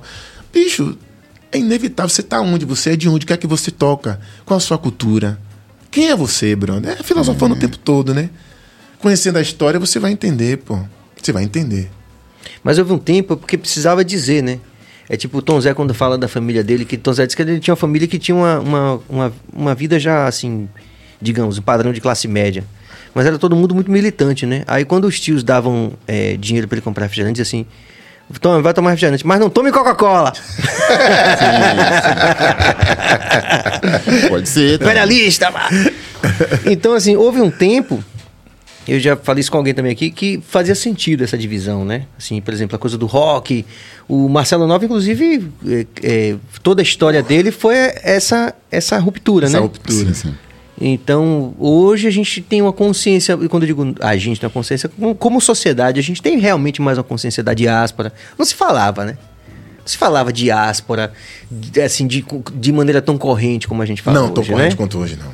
Hoje já existe uma compreensão do que, né? Já, já, já sim. É. De, Na- to- na- de todo esse processo maior. Mas se você não fosse do movimento, não, de- assim, na, não tinha rede social, enfim, não se falava dessas coisas assim tão Não, abertamente. não se falava. Você não tinha uma Djamila Não. Você não tinha Assim, uma você- Carla Cotirene, você... Você tinha, mas talvez não tivesse esse poder de pessoa. Isso, exatamente. Você tinha Milton Santos. Essa mídia. Você, Você tinha Milton Santos, tinha Milton mas Santos. você não tinha, por exemplo, uma mulher preta chegando como Djamila dizendo assim, ó, a ideia é essa aqui na Globo. Não tinha. Então é um processo que foi se desenhando à medida que fomos, eu digo, fomos como povo, né? Avançando, né? Batalhando, refletindo e para chegar até essa, É. essa, essa concepção que a gente tem hoje, que é mais quando você, você vê as meninas daqui, por exemplo, do, do trap chegar aqui já falarem da diáspora, Sim, sim. né? Artistas mesmo têm 20 anos de idade. Não, não, não, não eram conceituações que eram de uso tão corrente, digo da galera geral. né? É a da galera geral. A Geral. da galera geral. Pô, agora fosse- é, é, agora eu fiquei mais tranquilo. Eu tava aqui. É. eu- Não, do movimento a gente sim, tem mas- um movimento, é, a gente tem um movimento de pessoas que já vem há Sim. muitos anos fazendo isso. Inclusive, a gente Por exemplo, assim, você, tem ideia, até hoje as pessoas, é, em vários lugares que eu chego, quando eu falo, por exemplo, de é, cidadania de segunda classe, do conceito de sec- second class citizenship, né? Tem- ainda tem gente muito hoje que se assusta. Como? Como assim? O que é isso? Mas a, pra gente já é desde o discurso de Haile Selassie já tá lá. Pô, Atrás, lá atrás, cara. A gente, como, digamos, como reggae. Entendeu o que eu tô querendo dizer? Então a pessoa que curtia reggae já estava exposta a esse tipo de ideia. Era do, do Ilê, era do bloco afro, então era de, de estava próximo desses centros irradiadores, né? De, de reflexão, De reflexão. crítica. Mas hoje já é de uso mais corrente, né? É até meio que o que, que Márcia Short falou aqui. Quer dizer assim, ah, mas o pessoal também tem muita gente aí que aprendeu o texto aí e tá, e tá surfando bonitinho nessa história. que tipo surfando, assim, né? tipo... Ah, sempre vai ter. né? sempre vai Tem que ter, ter. na verdade, né? E tem que ter. É, tudo certo, né? Sempre Tudo vai- certo. Mas você, dessa, me, me desculpa, eu só queria recuperar aquilo que eu, eu, eu provoquei já aí. Sim. É, pra te perguntar também o que, que você gosta aqui que tá acontecendo na Bahia. De música, assim. Dessa nova. Do que seria uma nova música baiana. Porque o Atocha e, e- e o Baiana, eles vão pro carnaval, né? eles vão pra avenida. Sim, sim, sim. Então tem coisas novas, assim. O que, que você gosta de novo que tá indo pra avenida? Primeiro que eu sou um fã da Bahia, né? Eu, se não fosse baiano, ia querer ser baiano. É, já começa por aí. E depois eu, eu vejo como ciclos, né? Quando falam assim, ah, o axé, será que acabou essa música de trio, para não sei o quê? Eu vejo como uma grande árvore e que vem dando seus frutos. Não parou. Como dizem, diziam antes, ó, filho da Bossa Nova, ó, filho do tropicalismo. Filho... Sim. Isso, filho desse movimento todo que vendeu muito, que tirou muita gente que estava em situação né, que jamais poderia ter grana e conseguiu se projetar, que pôde pagar uma escola boa pro seu filho. Pô, eu, eu entro, ne, eu entro nessa, nesse. Não foi isso? Nesse inteirinho. aí. Isso que a gente conseguiu comprar os livros e ter acesso ao que a gente pode falar hoje. Quando se fala com propriedade de diáspora, é porque não existia. É um antes, contínuo, não, né? E isso, porque, ó, se você não fala, você- alguém não vai ouvir, né? Pronto, então eu vejo assim que, não vou dizer que diluiu, talvez o termo não seja esse, mas ampliou. Não, não vai poder ser agora assim, como foi na época de um selo como a Universal ter 10 Baiana Systems. Isso não vai rolar mais Não, isso é. que era injusto com, com o segmento, porque mesma gravadora que você tava, tava o cheiro, tava não sei o que, não sei o que, não sei o que, como se fazia pão, né? Era em série. Porra, isso. Tem um lado negativo de se fazer em série, né? Pois é, cara. paga-se um preço alto por isso. Então, quando eu vejo esses novos, agora uma coisa que eu gostei, é, a gente quando ouvia o groove, a parte percussiva do pagode, que depois né, veio como samba, como pagode, depois groove arrastado, várias nomenclaturas, eu sempre percebi que aquilo seria, poderia dizer, perto do samba reggae, né? Aí só o maestro para poder falar com mais propriedade, né? Leite S. Dizer, rapaz, tá tudo ali. Então a gente vai terminar por um momento voltando para a periferia, para o gueto, de onde tudo nasceu, Sim, sim. e onde, onde vai nutrir esse, esse, esse solo, né? É dali. Então eu falo, poxa, então, quando eu digo, ah, e o axé, mas eu vejo os segmentos, vejo a fusão que eu dizia, olha, o cara quer fazer a onda dele com o rap, mas por que tem que ser americanizado, né, velho? A onda toda aqui, aí não dialogava também, apesar de ser do Sim. mesmo contexto periférico, né? Sim. E não dialogava. Perfeito. Você vê hoje em dia com nomenclatura Pagotrap. diferente, trap, isso. E tudo acontecendo. E É. na periferia, a galera curtindo, sei o quê. Massa. Eu também queria ver isso bastante com, com a cena, com a cena reggae, né? Pô. Dizia, poxa, a gente não pode negar o samba, a gente não pode negar os tambores, É, porque, porra, se o mundo abraçou, tem lugares que eu vejo aquelas cores do Olodum, aquilo é mundial, né, cara? E aqui você faz, não, tudo bem, o Olodum já é uma outra história. Então veja assim, que ampliou, são vários artistas, não só voltado para o trio, porque tem um momento que a gente for ver também, o trio ele mudou muito, era da, da Fubica, e foi para um caminhão enorme como o Rex, depois veio pro esse Pranchão. pranchão tá Tô próximo do gostando mais. Tá É vendo mais você? E, e é necessário, mas a primeira vez que eu vi aquele negócio grandão, né, eu- aquilo que eu queria, hoje em dia tá bem mais próximo. Então é um ciclo mesmo. As coisas vão e vêm. A modificação é constante, a adaptação. Desculpa, adaptação também. Aí eu vejo Baiana. A primeira vez que eu, que eu ouvi, né, do, do ponto de vista crítico, eu digo, poxa, é. Olha, eu consigo ouvir aí o pagode, ouço a rocha, A rocha. né? Uhum. Tudo aí. Porra, guitarra baiana com os riffs. Porra, que massa. Mas se me dissesse há 15 anos atrás que isso ia sair no trio elétrico, eu digo, porra, é, pode até sair. Não, sai não, vai arrastar uma multidão. Eu, porra, será? Se me dissesse que ia sair um trio com o DJ, Sim. e, mas, e o cara cantando em cima, fazendo, né? Digo, rapaz, não vai. Se me dissesse, olha, tá vendo essa clave aí, essa célula do, do pagodão? Isso vai dominar o mundo. Aí eu vejo a menina lá do Rio de Janeiro, Anitta, né? Anitta. Gravando um groove arrastado. Eu digo, rapaz, até parece que não é mais nosso, né? Então É. tá aí. Tem esse lance também aí, viu? então eu digo, aí eu vejo o, o que a gente poderia chamar de axé lá no Rio, onde teria uma Maculele que agora tá com groove arrastado com a Anitta. Eu vejo na batida do sertanejo. Eu vejo no som, né? Eu vejo o, o que era nosso em Goiás, no Rio, em São Paulo. Pô, mas você vai nos Estados Unidos, você vê Silva. os caras gravando. Porra, Aí quando eu, o tio de misericórdia, eu vejo os, os Gilson. Não só com a clave, com a música que foi Lodum. Eu digo, rapaz, não. Não morreu, não, velho. É porque o Brasil é grande e aí agora a proporção é bem maior. Mas se você for ver, tá tudo aí. Tudo aí. Tá tudo aí. Agora, essa coisa da apropriação que tem que se ver, né? Porque já não é mais nosso. E quando a gente saiu difundindo tudo isso, era com esse interesse mesmo, né? de, de- é, de difundir. Isso. Aí você paga esse. Não diz que você que paga esse preço, né? Mas aí. Mas tem pô, esse viés aí também. com certeza. Eu, eu fico muito orgulhoso de você poder ouvir e identificar o que seria baiano, né? Da baianidade, ó. A música tem isso. Isso Daquela é, menina do Rio de Janeiro, como é? Como nome que você Anitta. falou? a menina do Rio, que tá lá Aquela entre, tá entre as 10, né? Entre as 10, Porra, assim. Ela já.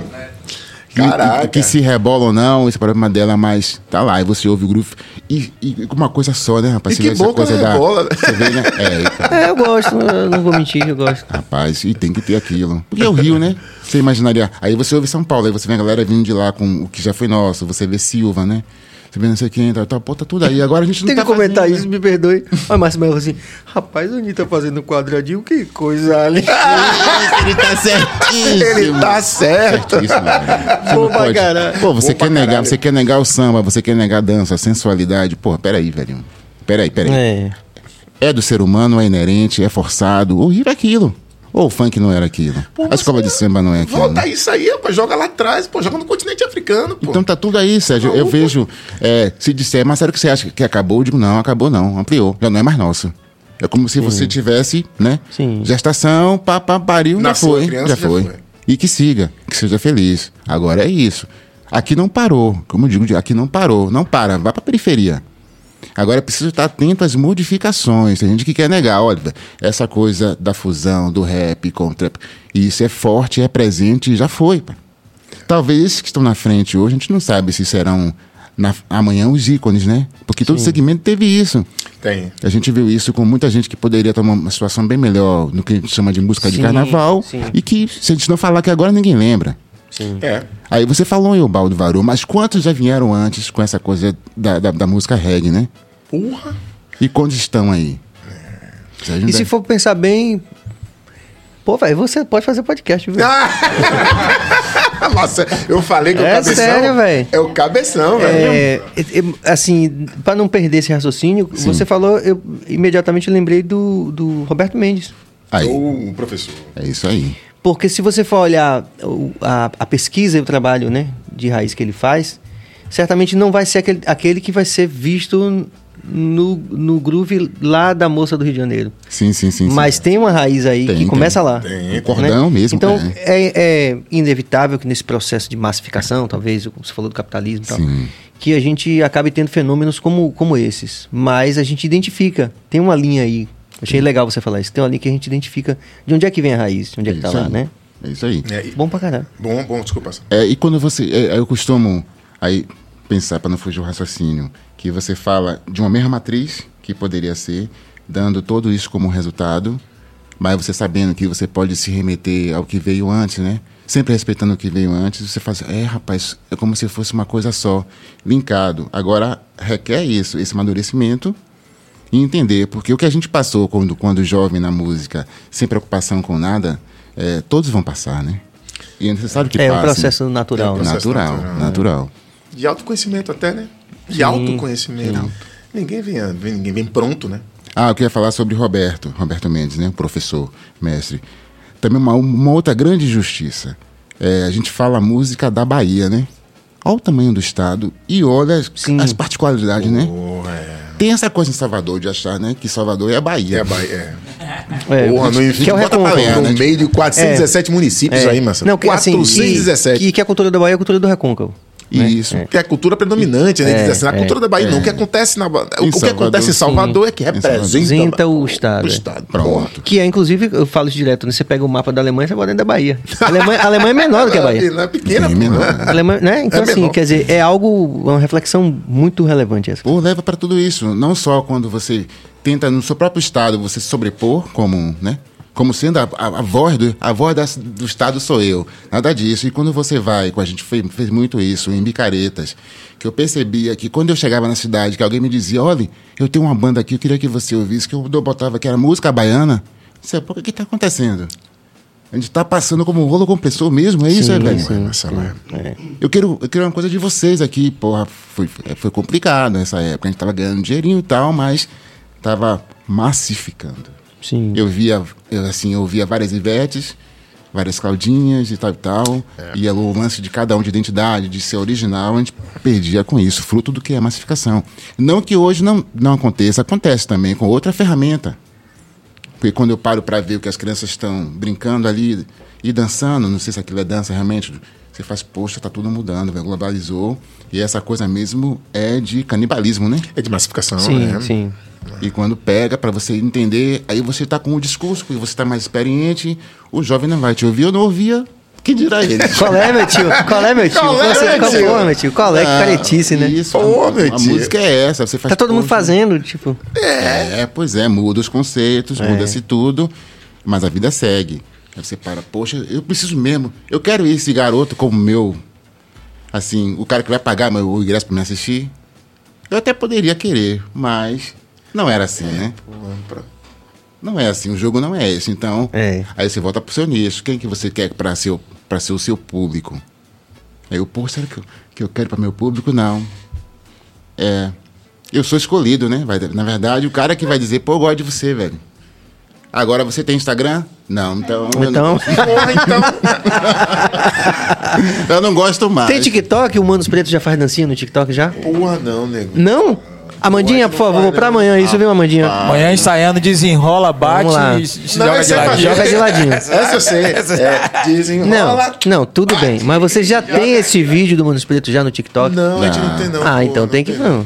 É tem mesmo? que fazer. O Adão tem? Você tem? Tô providenciando. Ah, eu tô, ah. inclusive, querendo Bahia fazer. Eu, tem. tô, eu tô querendo convidar Edson Gomes pra gente fazer esses vídeos. Fazer vídeo. Se a gente fizer, te Pô, derruba a internet. massa. Aí Já entra pensou? o feat, né? Aí seria bom o feat, a participação. Aí é Exatamente. Massa, né? Massa. É, eu, Isaac, Jeremias e, e Edson Gomes fazendo essa dança aí. Massa, ma- massa. A gente tem que desconstruir isso, né? A gente tem, tem uns É. tabus, né? A gente é muito. É. É isso que, tá- é isso que distancia da garotada, né? Porque muda-se tudo, né? Muda-se tudo. A gente, a gente viu de conceito de que era um ou outro, agora são outros e outros. Outros e outros, é. Isso aí, mas quanto vai ser com, com a arte no geral, com a música no geral? Porque assim como Salvador se achava como uma Bahia, a Bahia se achava como a dona do Brasil com a sua música, e agora tá o mundo, né? Agora tá o mundo, então. Viva Goiânia. Eu amo Goiânia. E, e Lindamente. Olha, ainda bem que é Brasil. Ah, bom, ainda bem. Ainda. E vou dizer uma coisa mais. A máquina da Share Music produziu muita gente Sim. que não tinha um terço do talento que aqueles caras têm cantando. Você já viu aqueles Ah, caras sim. cantando, gente? É bom falar, é. Você já viu a organização de banda, sonoridade? É. Peraí, é, não quero, É. não quero culpabilizar ninguém. Eu quero dizer o seguinte. Que vamos tirar as coisas boas, É. né? Vamos aprender as coisas. Cada Mas segmento... é aquilo que eu lhe falei, né? A mesma pessoa que, que assiste Big Brother, eu tenho alguns exemplos, não posso citar aqui pra não entrar em, em crise familiar. Mas a mesma pessoa que fala Globo Lixo na família, tá assistindo Big Brother todo dia. Quer dizer, como é que se concilia isso? Quer dizer, porra, peraí, os caras. Você pode não gostar tudo bem do resultado do sertanejo, por exemplo, ou, lá, É. da- ou da moça do Rio de Janeiro. Ou linda. aquela moça. Aquela menina do Rio. Aquela menina do Rio. Mas, é, menina do Rio, isso até dá um, um bom TikTok.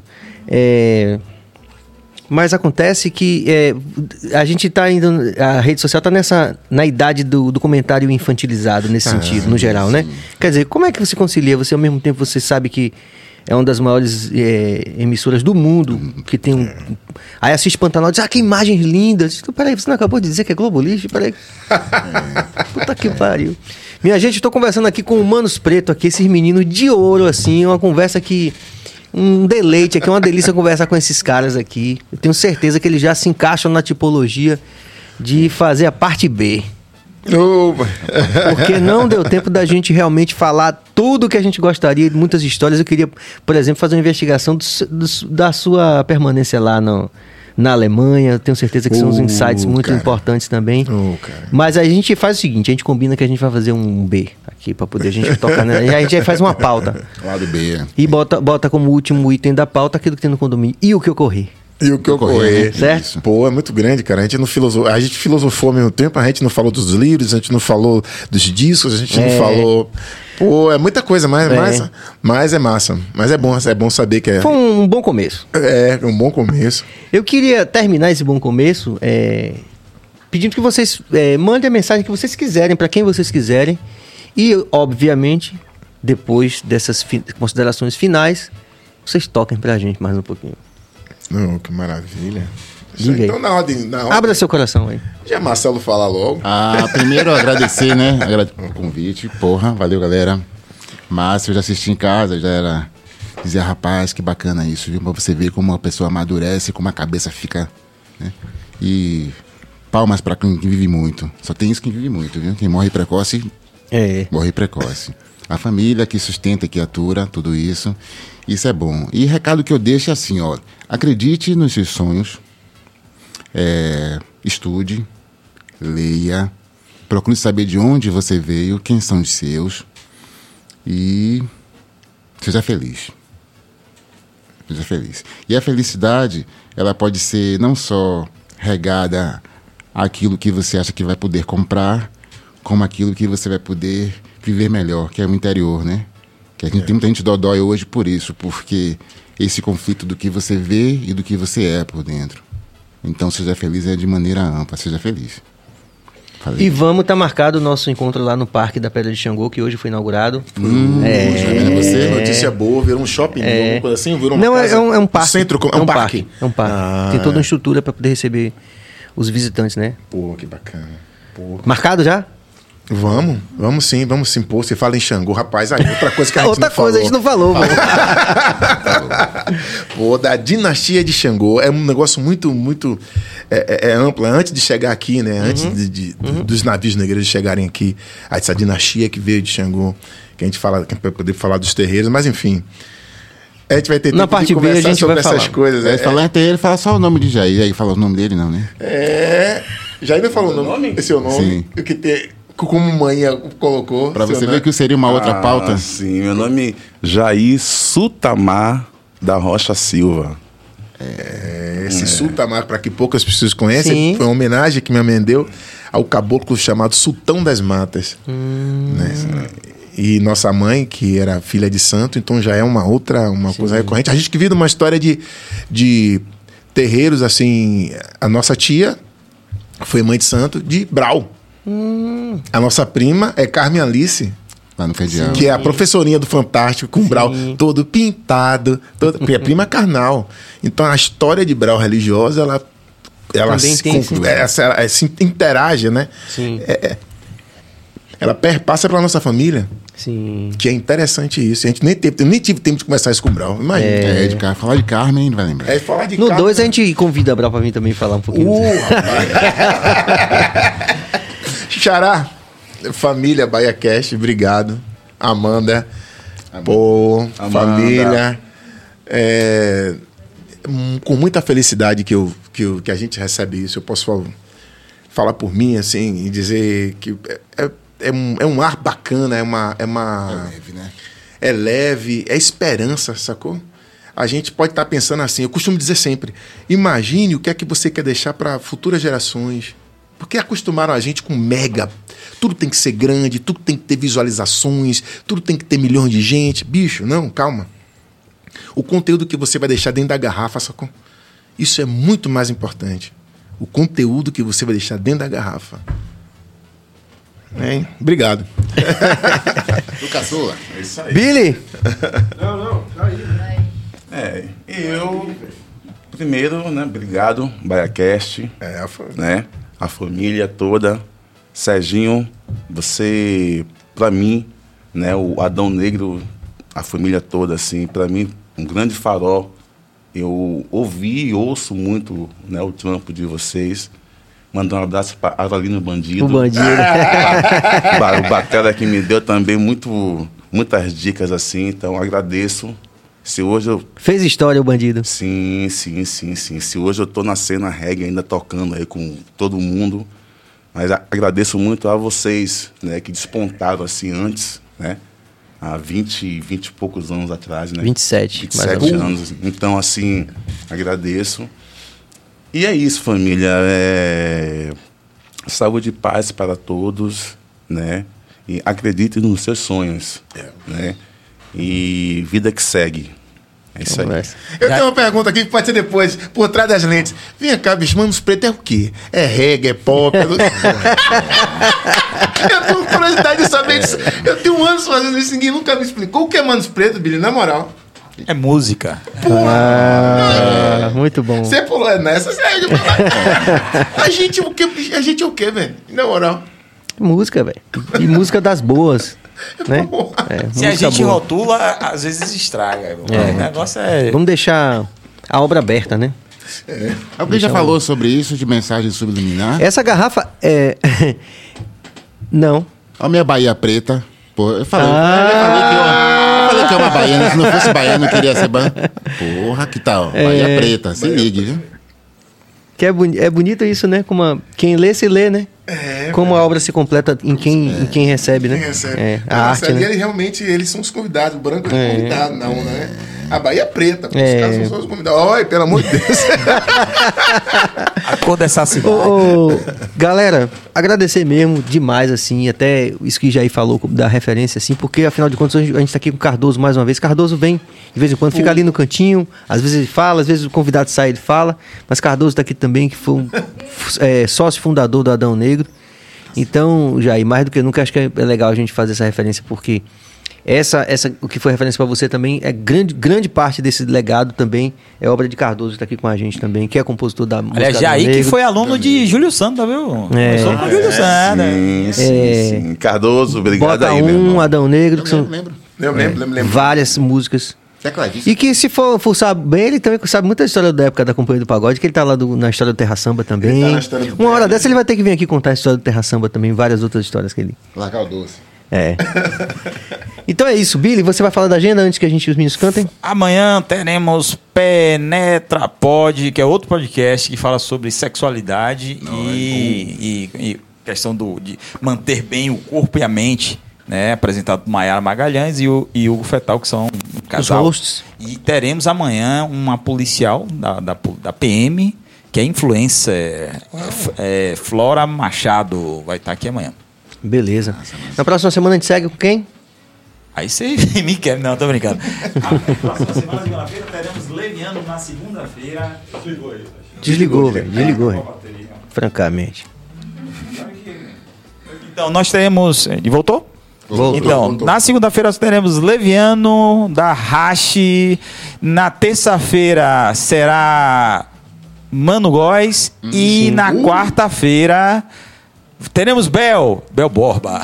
É. Eba, Viva a arte! Viva a arte! É isso aí, rapaziada. Muita paz e muita luz. Amanhã a gente segue com o Penetra Pod aqui. E na segunda a gente está de volta. É, agradecer esses meninos aqui de luz, mesmo de coração, que foi uma noite muito agradável, prazerosa, uma, uma delícia. Então, né? Uma delícia. Obrigado, cara, obrigado. E a gente vai de quê? Vamos encerrar com quê? Ah, que toca. Pediram a música aí, ó. já na tela lá. Foi? Yasmin toca, Ah, me peça pra lua. peça pra lua. Minha filha, viu? As velhas. E minha filhada. É. Vamos lá, vamos lá, vamos lá. Eu sem você não cabe mais. Acredite na estrada que o tempo deixou. Entender o silêncio da paz? Livre e solto como o vento, não vou me perder de você. Aonde você for, seguirei os teus passos numa bela canção para te proteger e dizer: Se você chorar, eu choro. Com medo, me pede colo e sem pensar, quer se entregar mais uma vez. Se você quiser, serei seu do meu jeito. Mas não me pergunte, por favor, que dia eu volto de novo. E quando a saudade apertar e der vontade de chorar, me peça pra lua, eu vou correndo te abraçar.